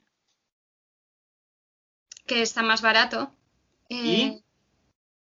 Y las salas sí, petadas. Y Sí, la final. sí, total. Claro. O el día del espectador, por ejemplo, Sí. cuando en algunos sitios Es, hacen día es- del es- espectador. es básico, yo también estoy de acuerdo con eso. Entonces, vamos a ver, si sabéis, ¿sabéis cuál es la sala que más dinero recauda en un multicine? ¿Cuál? La, la máquina de palomitas. Total. No, no, Sí. hay estudios, la máquina de palomitas es la sala que más recauda. Tenga, la multi- tenga 8 salas, 15, 20, las que sea. Entonces, si tú ya tienes eh, una, una máquina, o sea, es que eh, yo, la- yo las compro, yo las compro un, un poco más caras porque soy así de, de pijo y compro arroz transgénico americano que salen unas palomitas brutales y me cuesta el frasco 4 euros. Pero vamos, creo que 100 gramos de maíz valen 10 céntimos. Y Sí, te ¿qué venden las eso? palomitas a 6, 7 Sí, u 8 sí, euros. sí, o sea, sí, imagi- sí. imaginaros el margen de beneficios. Entonces, si tú ya tienes una sala con la que cubres los gastos de, de tu establecimiento, luego a la hora de vender, de vender entradas, ¿cómo ganas más dinero? Con 10 entradas a 9 euros, 10 por 9, 90, o Ujú. con 50 entradas a 6 euros. Claro. 50 por 6, 300. Claro. Total. Yo he sido de letras, pero creo que en matemáticas no me estoy equivocando. No, no, Has hecho bien el cálculo, estoy seguro. Claro, entonces, eh, es, es- ya te digo, el, el COVID va, va a joder mucho negocio, va a dejarnos Sí. tocados, pero creo que también es una, re- una oportunidad para, para cambiar algunas cosas que ya se daban como establecidas y, y deberían cambiar. O sea, ya te digo, no, no, no puede ser que, que lo, o sea, eh, yo, eh, yo sé que, porque lo hablo con gente, que el cine fuera de Madrid no es tan caro. Entonces, si tú puedes proyectar una película a, a 6,50, 7 euros, eh, aquí en Madrid no necesita estar a 9, 9,50. Claro. Bueno, y por no hablar del precio aquí en Inglaterra, porque Ah, es bueno, una pasada. allí, allí en Inglaterra ya en los años 90 era una pasada. Sí, aquí hay impagable. pelis 12 Yo- pavos, 12 Yo, pavos. yo, yo pagué por, por ver el estreno de Parque Jurásico en el 93 14 libras. Sí. Guau.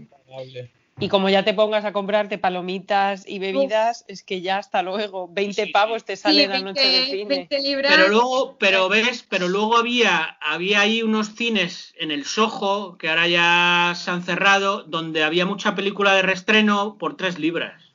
Mm. Ya. Y estaban, Claro. siempre, lle- estaban siempre llenos. Yo, por ejemplo, en sí, en entrevista con el vampiro, la vi ahí me parece que a 3 libras. Y otras películas más, porque yo hubo una época que iba mucho por Londres. Y, y- y ya te digo, o sesión, ahí, ahí sí que había sesiones por la mañana. Aquí en España se pusieron un poco más tarde de moda, pero ahí ibas a las 12 de la mañana y también te costaba más barato.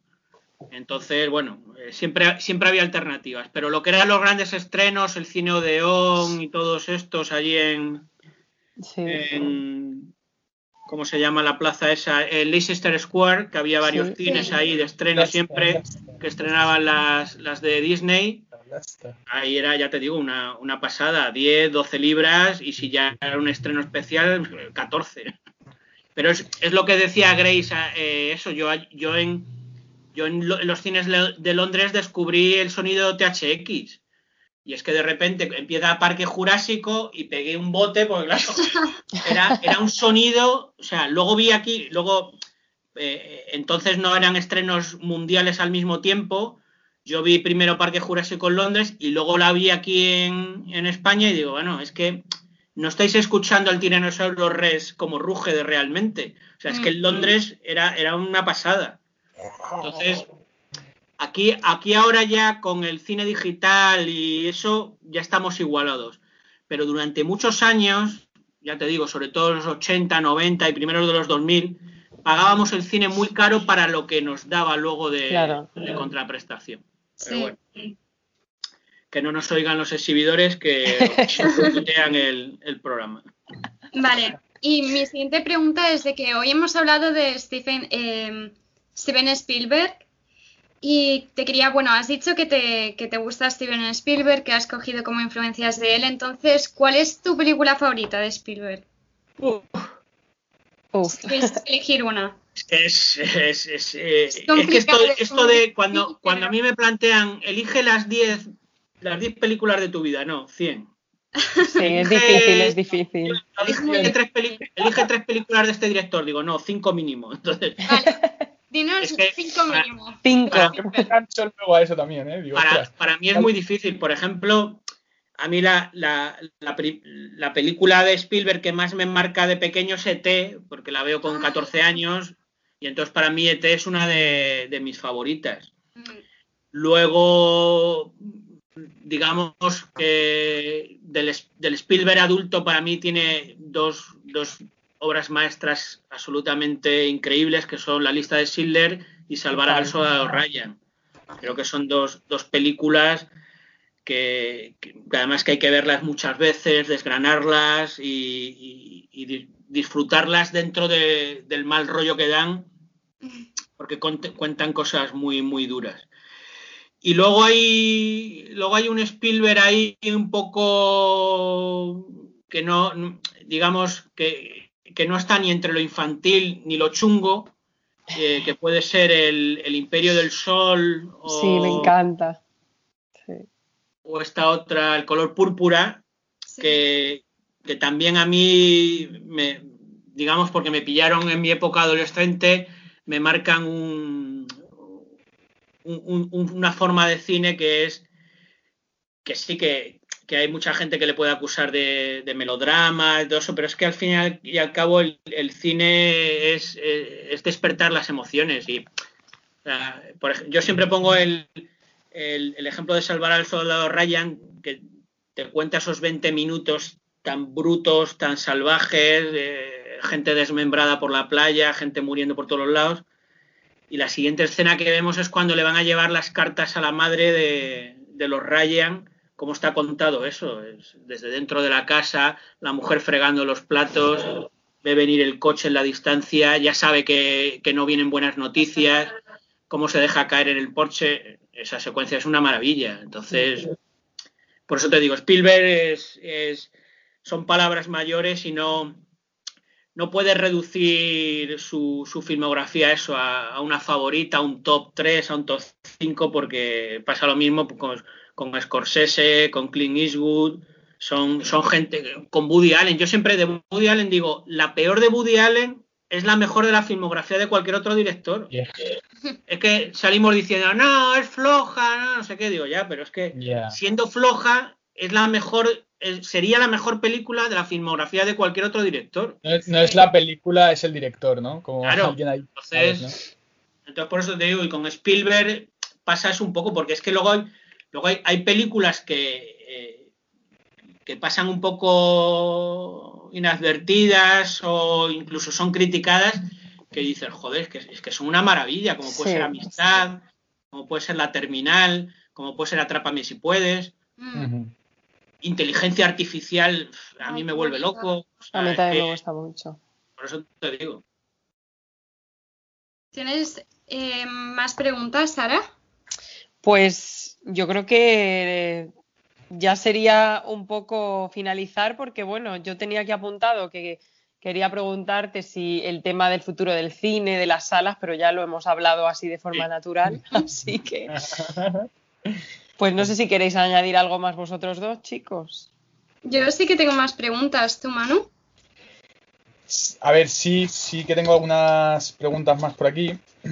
Vale, luego terminéis Dime. vosotros de hacerme preguntas y os hago yo preguntas a vosotros. Sí, Vale. si nos haces preguntas, puedes Mira. llevar tu. A ver, Grace. Es, espera, bueno, ti- tiro Ah. y luego tiras tú, así seguimos el orden, ¿te parece? Vale, vale. Vale. Sí. Em,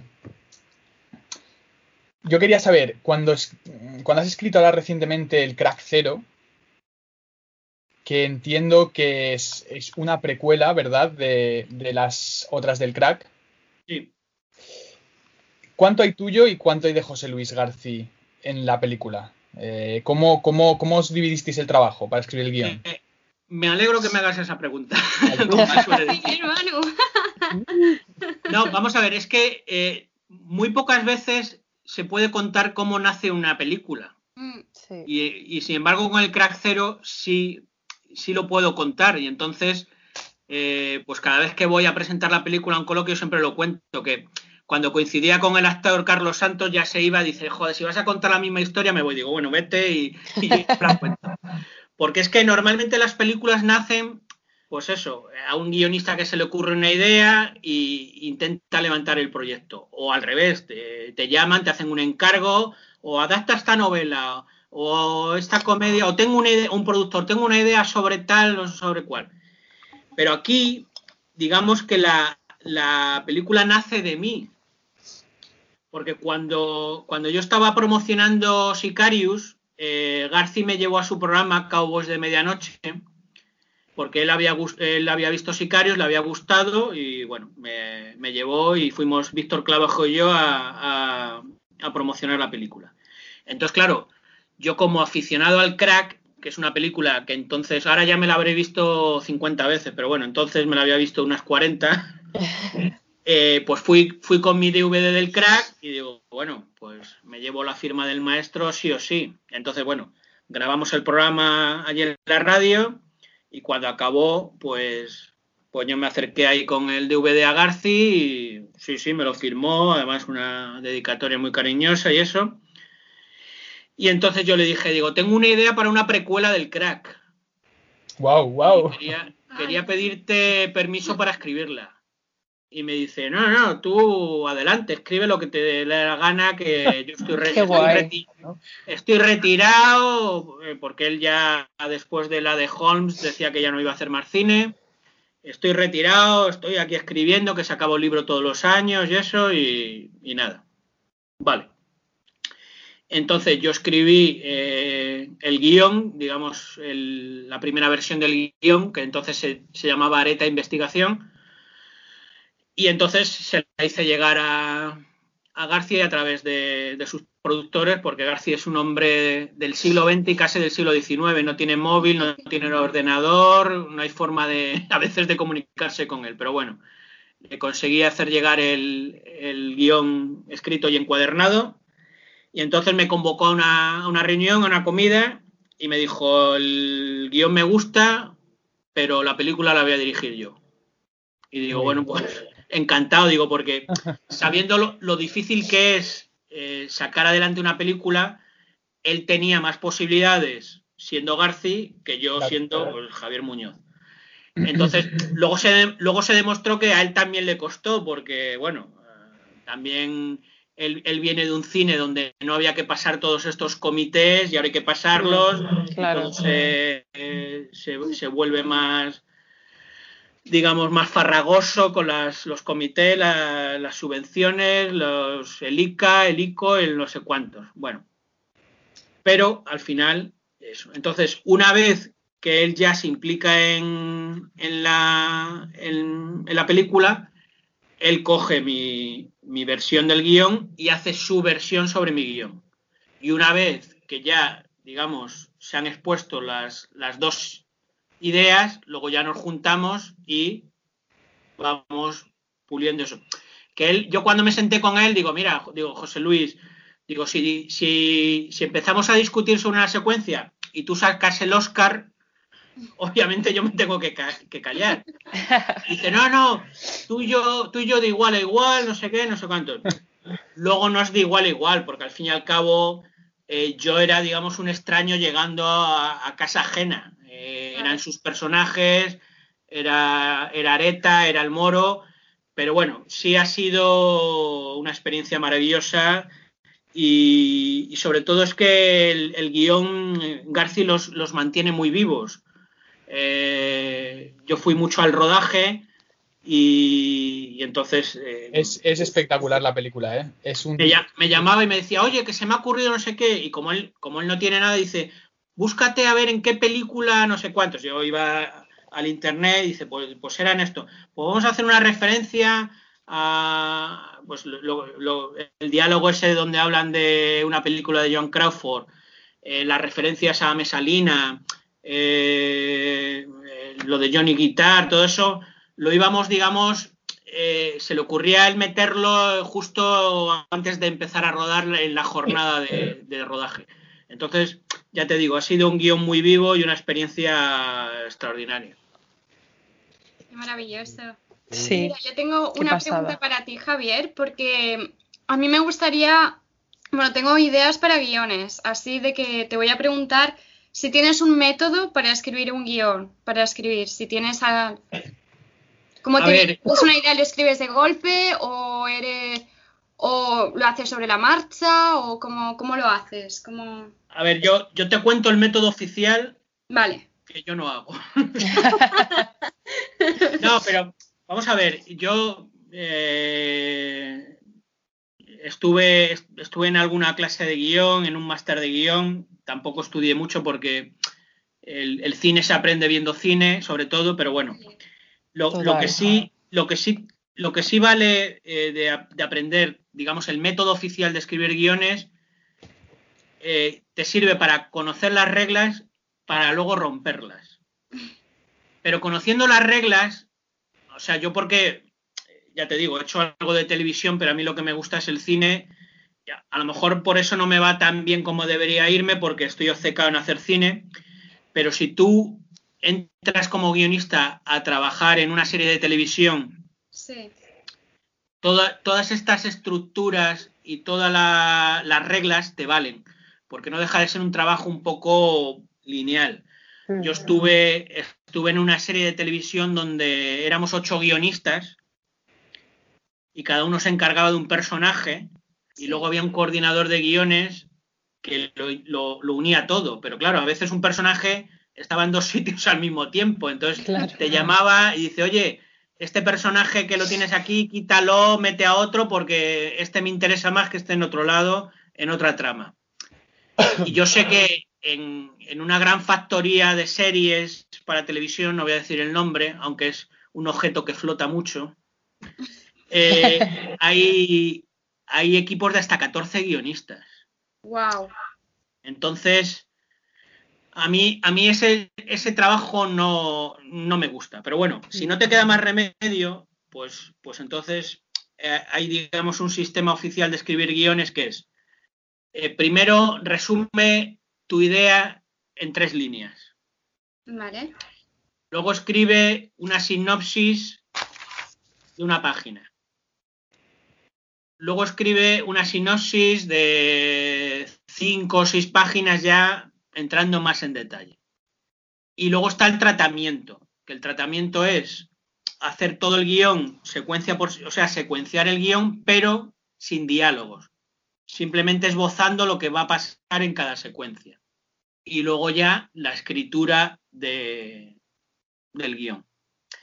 ¿Qué pasa? Que como yo, yo maduro mucho mis ideas dentro de, de mi cabeza, cuando me siento a escribir, si me pongo a hacer un tratamiento, como tengo ya los diálogos en la cabeza, a mí me resulta absurdo y ridículo decir lo que va a pasar en una secuencia, ¿no? Es que la escribo.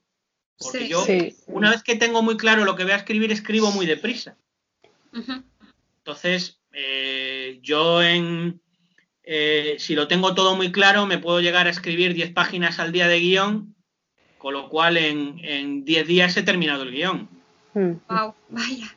Claro, entonces, eh, todo esto que te digo de, de ideas, hipnosis, tratamiento y todo eso, Sí. te vale si vas a escribir algo que te es ajeno, que te tienes que poner sí o sí, que estás obligado a entregar un material. Luego, yo, yo cuando trabajaba, te digo, en una serie de televisión, eh, hacíamos la repregunta, que es que mm, eh, tengo, que irme, tengo que irme a Valencia a, a un simposium. Y entonces el, el otro contestaba, ¿a Valencia? Sí, a Valencia. Y ya, ya he rellenado más líneas de diálogo. Entonces, pero claro, eso, eso es un es, es un guion, que eso, eso no es que lo inventé un guionista, eso lo inventó Alejandro Dumas, porque escribía todos esos tochos porque le, le pagaban por palabra. Claro. Entonces, claro, se decíamos. se inventaba diálogos absurdos para cobrar más dinero. Claro, claro, claro, claro. Entonces, eh, a mí es un trabajo que es alimenticio, o sea, Ujú. cobra- cobras un dinero por hacer algo que no es, no es tampoco picar en una mina o asfaltar una calle Claro.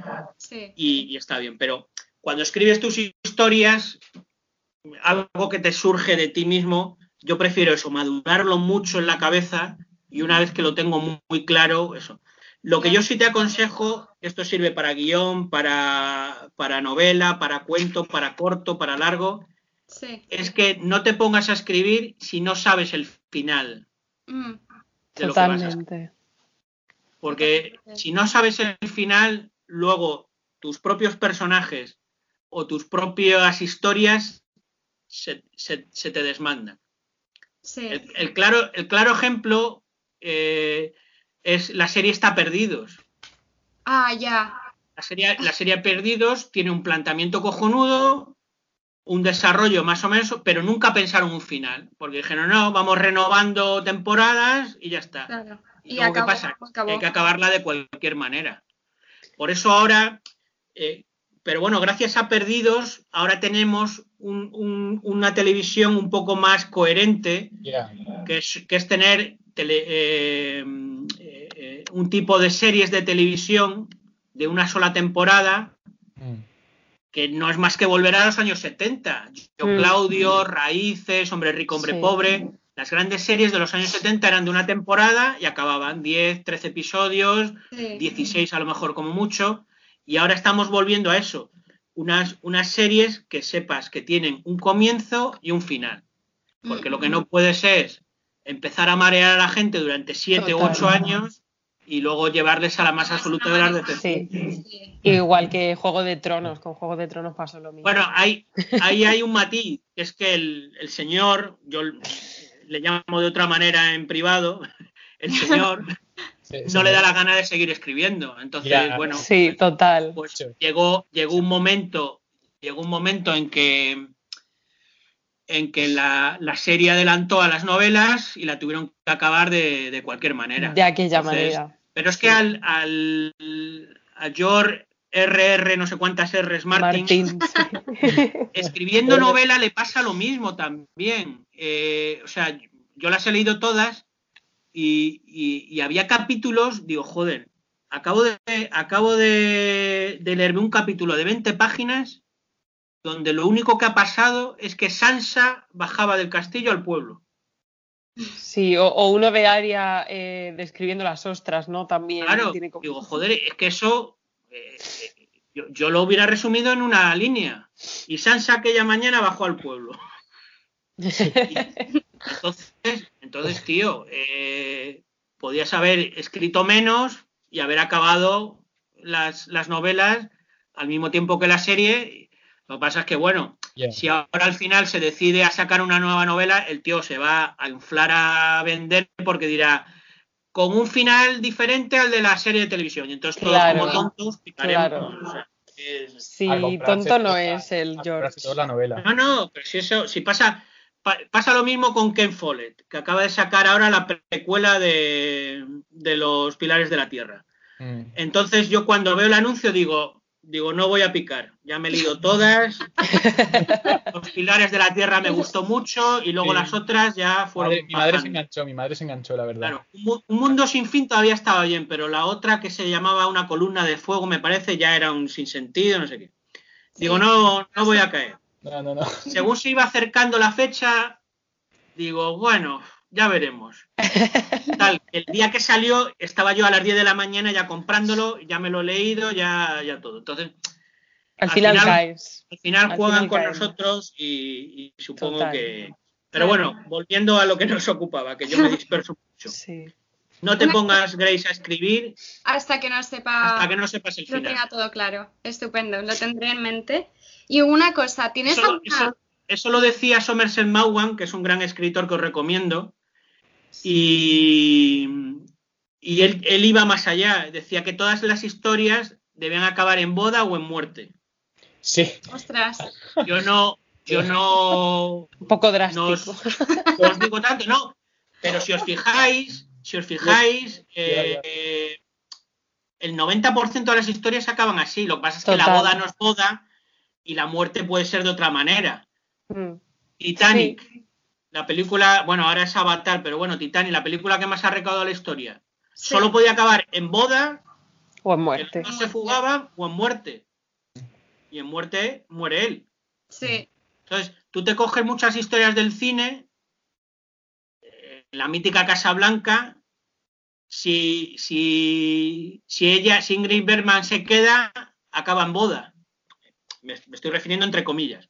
Sí. Pero como ella se va, no es muerte, pero es la muerte del amor que ellos Sí. sienten y de la relación. La muerte simbólica. Sí. Claro. Entonces, él, él- él, digamos que lo, lo aglutinaba así, como diciendo que, que, que no, dejes, no dejes al espectador con esos finales insípidos que no sabes qué va a pasar. O sea, dale o un final feliz o un final chungo, pero dale algo. Ya, Claro, dale no, algo no. concreto. Claro, ¿no? para que haya cierta catarsis, digo yo. Claro, no dejes, no dejes al espectador ahí diciendo, bueno, ¿y, ahora qué va a pasar? Claro.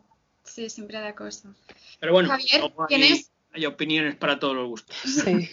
Mira, ¿tienes alguna anécdota graciosa con algún actor o algún director o algo así? ¿De cuando estabas trabajando? De director, por ejemplo, o... Es que el- el- vamos a ver, el, el- el- el tema está en que eh, mis dos. que se puedan contar. No, vamos a ver, es que las dos, las dos primeras películas, bueno, contando la italiana, las tres primeras películas que hago son comedias. Y en un rodaje de comedia, pues hay muchas anécdotas graciosas, Claro. porque bueno, ahí estás rodando comedia y eso. Sí. Y pero tienen que ver un poco con, con lo del rodaje, con cosas que, que cuentan. Y, y, Manol Arias, por ejemplo, es, es, es un saco sin fondo de anécdotas. Está todo el rato contándote cosas, como ya, claro, Qué bien. ha, hecho, ha estado en tantas series, en tantas películas, conocía a todo el mundo. Además, imitaba mucho las voces, imitaba a Paco Raval, a, a Pepe Sancho, con el que hacía Cuéntame todo esto.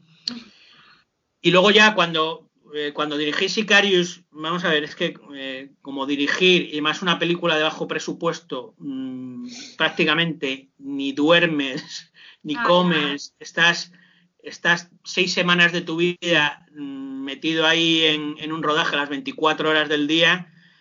Eh, yo lo que menos tenía ganas era de, de, que hubiera anécdotas divertidas porque eso sería retrasar el, el rodaje. Claro. claro. Iba todo, iba todo tan bien medido, tan eso, porque no había, no había forma humana de, de, rodar más días. Entonces tenías que cumplir el plan de rodaje sí o sí. Entonces, eh, ya te digo, anécdotas. Lo, lo, que sí, por ejemplo, viendo rodar a Garci, eh, sí he tenido muy claro cómo, cómo rodaba la, vieja escuela y, las diferencias que hay, porque eh, yo, por ejemplo, en, es algo muy común que todo el mundo supongo que hace y cuando eres eh, director Nobel más, eh, lo primero que intentas es hacer un máster lo más larguito posible de, de cada plano para que luego el montador si todo lo demás es una mierda, por lo menos que tenga la historia para montarla. Claro. Sí. Sin embargo, sin embargo, Garci no tenía el montaje tan claro en la cabeza porque él también monta sus propias películas que, que nunca, nunca hacía un máster. O sea, empezaba el diálogo y dice, venga, hasta aquí. Y luego íbamos a otro tiro de cámara y continuaban desde donde lo habían dejado. O sea, es y, y, claro, así vas, vas mmm, había, había jornadas, jornadas de, de rodaje, eh, por ejemplo, hasta las 3 de la tarde y era la una y ya habíamos acabado. Entonces, mira, hoy nos ahorramos la comida. Entonces, los productores encantados, claro. O sea, es, es tanto ya la, la, sapiencia cinematográfica que tiene, joder, es que, ya te digo, yo a veces, a veces me paro y pienso, digo, he trabajado con el ganador de un Oscar es fuerte. Y no termino de ser consciente. Entonces, eh, él sabe ya tanto de cine que, que, que, tiene una forma de rodar mucho más directa y mucho más, y sobre todo más seguro de sí mismo, porque yo, ya te digo, eh, yo no me quedaría, yo, yo la noche, la noche después de rodar como rodaba él, no dormiría tranquilo porque diría, joder, me falta alguna frase o esto no tenía que haber hecho un plano corto de aquí o no tenía... Y él no, él lo tenía todo perfectamente claro y luego, bueno, luego ya ves el resultado que, que te hace una, una, peli de cine clásico americana del año 40 en pleno 2020. O sea, eh, eso muy poca, gente, muy poca gente lo puede hacer, por no decir casi nadie, porque ya de los, de los que roda, rodaban en aquella época ya no queda nadie vivo. Total. Muy fuerte. Es, sí, es que es uno de los grandes del cine español. Hombre, yo- Junto al grandísimo Cuerda, que hace poco y nos dejó. fue otro, otro, otro Para mí. Para mí García es el, es el más grande porque, porque como, como se suele decir, eh, es el primero además. Eh, Cuando eres el más grande y eres el primero, para mí tienes un, un doble eh, doble prestigio. Porque eres el precursor de algo, ¿no? Claro, lo digo mucho, lo digo mucho con, no sé si seguís la NBA. Claro, eh, Pau Gasol ha llegado, ha triunfado, ha ganado dos anillos, pero, pero yo siempre reivindico a Fernando Martín, que en el año 86, 87, con, con, con apenas dos metros, llega a la mejor liga del mundo y, y consigue jugar en ella. Entonces, García estamos hablando que gana el Oscar en el año 82, cuando, cuando nadie veía, no es que vieran cine español, es que no sabían ni dónde estaba España. Sí. Entonces, eh, que sí, que, que, Trueba, Amenábar y Almodóvar tienen mucho mérito y, y, ahí siguen intentando conseguir nominaciones y eso. Pero García eh, tiene cuatro películas nominadas. Hmm. Y el abuelo, el abuelo no lo gana porque ese año coincide con La vida es bella. Si no llega a coincidir sí. con La vida es bella, el abuelo gana otro Oscar. Eh, sí, el abuelo es un peliculón. Entonces, claro, es, es, el, es el primero, es el precursor y, y es el top. Vale. Bueno, Bueno, pues eh, no sé. Javier, antes habías dicho, antes de, despe- antes de despedirnos, que creo que tenemos que continuar con esto. em, Sí, hoy- habías dicho que nos querías hacer unas preguntas tú a bueno, nosotros, una, ¿no? una sola para no sé, no sé el tiempo que llevamos y, y qué, Dispara. qué duración va a tener vuestro podcast, o- pero bueno. Eh, ¿Estáis alguno en una escuela de cine? No. Yo, yo, yo- yo estoy, yo estoy a mitad de un grado de cine que, que te- que voy a acabar. Yo lo Pero empecé, en- pero en lo tuve que universidad dejar. pública o en Es escuela? una escuela, es una escuela privada. Hice, coincidí con Sara, de hecho nos, coinci- nos Sí, conocimos ahí estudiando en una universidad pública en el Reino Unido. Lo que pasa es que ambos. Bueno, nos pública entre comillas. Bueno, Eh, pública, hay, que, hay matizar. Digamos, Porque digamos que no era una escuela privada de cine. Si estás, Y, si y estás en una, una carrera- si sí, estás en una escuela de cine, date de baja ahora mismo y el dinero que estés pagando me lo das a mí. Sí. Te digo que Bueno. eh, yo y Manu coincidimos en la universidad, repito, pública entre comillas, porque la universidad pública aquí en Inglaterra cuesta 9.500 pavos al año, que telita, y yo lo tuve que dejar porque no podía, no podía con todo, con los gastos, eh, y lo tuve que dejar. Pero Mira, no, yo, yo a lo que voy, y bueno, yo no sé si es, bueno, suponiendo, su- supongo que como sois todos jóvenes, eh, vuestro público va a ser más o menos joven y lo intentaréis mover con eso. Entonces, yo quiero, eh, quiero dar un consejo dentro de mi experiencia. Las escuelas de cine están, es- es- para mí se están convirtiendo en un problema más que en, un, eh, que en una ventaja. Porque en, la- en las escuelas de cine os enseñan cómo hacer una película. Sí. Los tipos de plano, si quieres ser eh, director de foto, la forma de planificar, la iluminación, todo. O sea, os enseñan a hacer una película, pero no os enseñan cine. Sí. Sí, Entonces, sí, es verdad. Hacemos el- bastante sí. análisis, análisis Claro. sí, total. de, de lenguaje.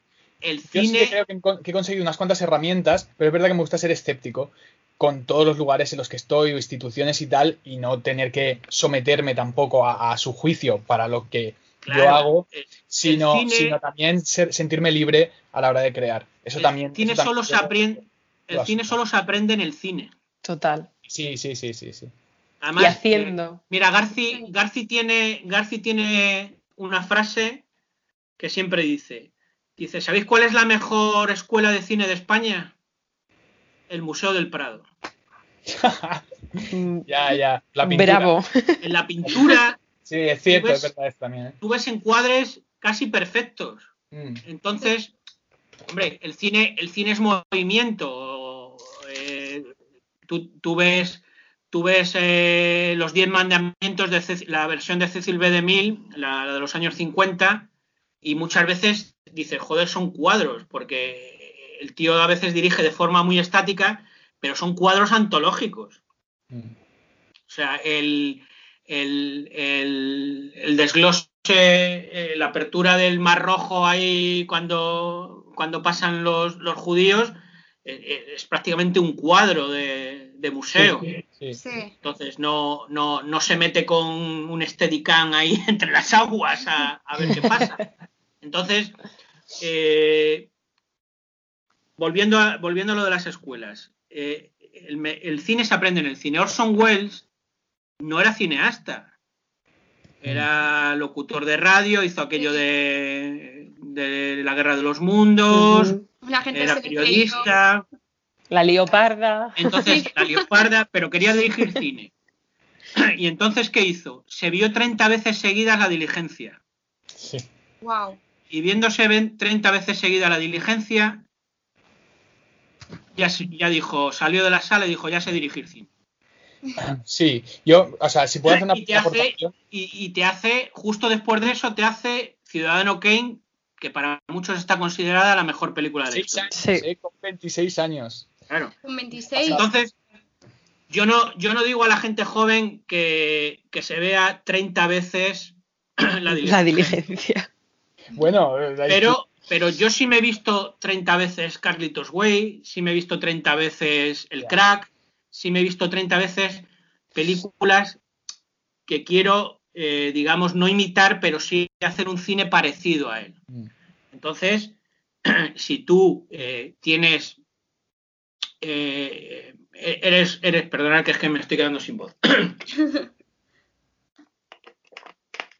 si tú tienes las ganas de hacer cine, de dirigir Sí. cine y te Sí. quieres te quieres dedicar al, al cine de terror, por ejemplo, Justo, Tienes además. que ver películas de terror. además- pues tienes, además, pues pues- tienes, que haber- tienes que verte 30 veces La Cosa, tienes que verte Sí. 30 veces El. Exorcista, tienes que verte 30 veces Poltergeist, Ah, No, además, y- lo, hago, lo hago. pero, Total. pero no verlas, pero no verlas tirado, no verlas tirado en el sillón comiendo palomitas, no, no, Sino verlas, analizarla. Atento.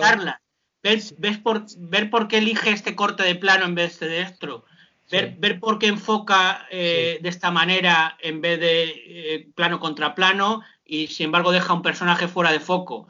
Además, si, si te coges si te coges películas de los 70, entonces se puso muy de moda el doble foco, que es maravilloso, que hay alguien en primer plano enfocado y a lo lejos vemos viniendo a alguien que también está enfocado. Sí. Mm, Con lo cual hay, un- hay unas narrativas ahí sí, que, que- que te tienes que, que ver, eh, ya te digo. O sea, Sí. yo, No, yo también, yo también abogo por el cine clásico, porque en los años 40 y 50 hay al- algunas maravillas de dirección, pero yo comprendo que para gente más joven a lo mejor puede resultar, mm, digamos, ya un, un viaje un poco ya más complicado. Sí. Pero. Os estoy diciendo películas que os gustan de los años 80, de los 90, que las veáis muchas veces, analizándolas, viendo Sí, por qué sí. toman esta, este, es- esta decisión y no otra, eh, por qué, por qué se, eh, se va detrás de un personaje con, con la steady de- detrás en vez de ir por delante, porque quieres, mm, eh, quieres ver la reacción del, del- del protagonista o no, quieres descubrir la sorpresa con él. O sea, si os fijáis en el, en el cine de Spielberg, Spielberg re- recurre mucho siempre a cuando alguien va a descubrir algo, enfocar primero el, el- el- rostro de la persona. Sí, la Parque cara. Jurásico, el, el Sam Neill se quita las gafas, la otra se queda anonadada, el Jeff Goldblum así, y en esos 30, 40 segundos estás diciendo, coño, quiero ver lo que ven ellos. Entonces te crea eso. Entonces todo eso eh, lo tienes que analizar, tienes que Sí, ver sí, sí. cuándo recurre a ello, y, y- y luego ves, luego ves que la historia del cine eh, hace eso. Tú ves Independence Days y el director de Independence Days copia a Spielberg. Y antes de ver los ovnis, vemos los caretos de la gente saliendo de los coches en Nueva York, ahí alucinados, y luego vemos el ovni. Con lo cual, ya eh, Spielberg ahí creó una escuela. Yo no, no os pido tanto de que vayáis a crear escuela, pero ya te digo, viendo, ¿Quién sabe? ¿Quién viendo- sabe? viendo muchas veces la obra de, de grandes maestros, ya te digo, Spielberg, Woody Allen, Clint Eastwood, Oliver Stone, eh, Scorsese, Coppola, vais a aprender muchísimo, pero muchísimo más que en cualquier escuela de cine, Sí, donde, y donde al final eh, la- la escuela de cine eh, aprendéis cosas bajo el tamiz de un profesor, que es que luego el, el profesor ese odia a Spielberg y os está Ah. jodiendo. Yo- ahí es donde yo creo que tampoco me- se tiene que someter uno. Yo tengo un, un- había un chico que tocaba la guitarra en una banda de música que tocábamos juntos y había otro que era batería, ¿no? Y es verdad que el batería me dijo una vez una cosa, me dice, este chico toca quizá la, la guitarra mejor que yo, la batería o es mejor músico a otros niveles siendo autodidacta, pero lo que él ha tardado seis años en aprender u ocho años, yo lo aprendí en dos años, yendo a la escuela. Lo que creo que a veces la escuela te da facilidades para aprender las cosas más rápido. Te Sí, da sí, para aprender más rápido las cosas. Puedes hacer algunos talleres, no te digo que tengas una escuela. Tú nos comentabas que habías No, hecho no, taller, o Taller- habías hecho alguna, alguna cosa que te... ¿sabes? Taller, taller, taller es perfecto, porque Claro. tú ya Porque tienes, es corto, es tienes unos intenso, conocimientos, básico y ya está, ¿no? claro, tienes unos conocimientos básicos y en tres meses puedes, o en dos semanas, o dependiendo de lo que tarde el taller, puedes dar un salto de, de calidad a tus conocimientos. Pero siempre sin perder las perspectivas, o sea, porque tú sepas eh, Sí, sí. diferenciar todos los tipos de plano, eh, por, por mucho que sepas planificar, si no sabes eh, qué es lo que hay que contar y cómo lo tienes que contar, te da igual saber los tipos de Sí, plano. sí, eso es verdad. Eso es verdad. Si no los Claro. eliges en el momento que adecuado. a- Entonces, por eso creo digo- que. Que, que las escuelas estas de cine enseñan a hacer películas, Sí, pero no enseñan cine. Que la gente dirá, pero este tío está diciendo una tontería. Es que yo, No, no, Yo lo te di- entiendo, yo ¿eh? lo diferencio mucho. No es lo mismo Sí. hacer una película que hacer cine. Mm. te enseñan un poco la parte técnica, pero el cine es mucho más. desarrollar y- la Claro. Claro, y por ejemplo, yo cuando dejé la universidad lo que hice es empecé a ayudar a gente en rodajes haciendo de todo, o sea, siendo un poco mm, hombre orquesta y al final yo aprendí muchísimo más, he aprendido mucho más en estos años que he hecho desde diseñar un set de rodaje hasta simplemente dedicarme a ayudar a la actriz a que se ponga y se quite un abrigo, pero ahí, ¿sabes? ahí ya estamos hablando de industria. Que Sí, yo también ese claro. consejo lo doy. Si tú quieres entrar en la industria, vete a un rodaje, aunque sea de extra. Total. Sí. Porque ya ves, ves cómo funciona, Conoces ves a a qué, gente. ves a qué, co- a qué se dedica cada uno, conoces a gente y, y- y- y te entras en el mundillo. Y luego ya vosotros podéis empezar a trabajar de becarios, de ayudantes, de auxiliares, de todo. O sea, eh, yo he conocido gente que ahora es productora, que en la, en la primera película que coincidí yo con ellos, simplemente aparcaban coches de rodaje y ahora son productores Total. porque han ido enganchándose a un montón de películas y en cada película van teniendo un poco más de responsabilidad. Entonces, eso es la industria. Pero a lo que te digo yo del conocimiento, el conocimiento, mm, porque tú puedes tener un conocimiento cinematográfico y no dedicarte a la industria del cine. Entonces, puedes ser, puedes ser crítico, puedes ser analista, puedes ser lo que quieras. Sí. Pero eh, cuando das ese paso entre el conocimiento y la industria, Yeah. te ayuda más si además de saber cómo se hace una película, sabes lo que es el cine. Sí, sí, sí, sí. Sí. Entonces, y sobre todo, es eso que hablábamos al principio de la sala, sobre todo si tienes esa, eh, esa experiencia eh, inculcada dentro de ti. Entonces, eh, yo, no comprendo estos, porque yo, yo estuve en una escuela de cine hace 20 años eh, y yo no podía entender a, a estos. eh, yo era de los, digamos, de los más veteranos de la escuela, ya tenía mis treinta y tantos, pero había mucha gente de 18, 20 años. Y yo no comprendía que, que pudiéramos asistir a una, a una escuela de cine y no fueran al cine, Claro. Sí. porque no iban al cine. Claro, es como si quieres ser chef, pero te ves programas o te lees libros, pero no cocinas nunca. No entras en una cocina, entonces Claro. claro. Entonces, Es eso, te, compras, te compras comida a domicilio, ¿no? claro, Y tú, esto ¿pero es qué es esto? exquisito. Aprendo de eso. Y dices, no. Es que la práctica hace el maestro. Cuanto Pues más lo haces y más lo ves, más sabrás. El Sí. cine, el cine se aprende en el cine. Y, y es eso, Sí, o sea, Ya, ya. Al menos un 80% es así. Bueno, sí, sí, sí. Según mi visión, ¿no? Sí. Qué guay. Qué, qué interesante ha sido la entrevista, ¿eh? Sí, bueno, yo creo que Pues chicos, también tenemos No Creo sé si es un buen estreno para vuestro podcast, pero bueno, buenísimo. de material y además ha sido se ha muy hecho lo que se ha podido. Creo que con esta reflexión última Sí. de el cine se aprende viendo cine, eh, es el momento, sí, queda perfecto como reflexión final. Así que, bueno, pues muchísimas gracias, de verdad. Nada, a vosotros y ha sido todo un honor. que eso, que vuelvas algún día, todavía tengo Sí. tantas preguntas que hacerte, ¿sabes? Es. es Bueno. Y, a- y ojalá la próxima vez que vuelvas te podamos preguntar de Sicarius. Esto, eh, ¿Qué, qué vais a hacer? ¿Uno, sema- ¿Uno semanal o uno mensual o cómo va a ser esto? eh, por- eh, cada dos semanas. Cada dos semanas. Mm. Bueno, pues para el número 10 vuelvo y ya, Vale. ya me contéis. perfecto. Ay, Sí, me vale, encantaría. vale. Me ha gustado mucho. Apúntalo, Sara. Javier Muñoz vuelve. Lo apunto, lo apunto. En Me el número 10 vuelvo y, y a ver si os puedo dar alguna buena noticia o Pues algo. sí, y- ojalá. Ay, sería estupendo. Nos encantaría. Y ojalá que te salga bien todo, de que puedas sacar todo lo que hagas, el guion, Sí. o hacer de director, o lo que sea. Cuanto más, mejor, de verdad. Muy bien. Aunque si no me sale nada, pues eh, promociono la novela que ya estará editada y ya está. Y ya Claro. está. Algo es algo, mira. Lo bueno es que estés ocupado y que, que bueno, que esto no durará para siempre. Esperemos. No, hombre, que no. Yo, yo espero, tampoco soy de los optimistas, pero bueno, yo espero que para el verano del año que viene ya estemos, bueno, aunque tengamos que todavía ir usando alguna mascarilla o algo, pero, pero bueno, Por lo menos Este- hacer esté algo. la cosa, esté la cosa mejor. Exacto. Ojalá, ojalá, de verdad. Ojalá.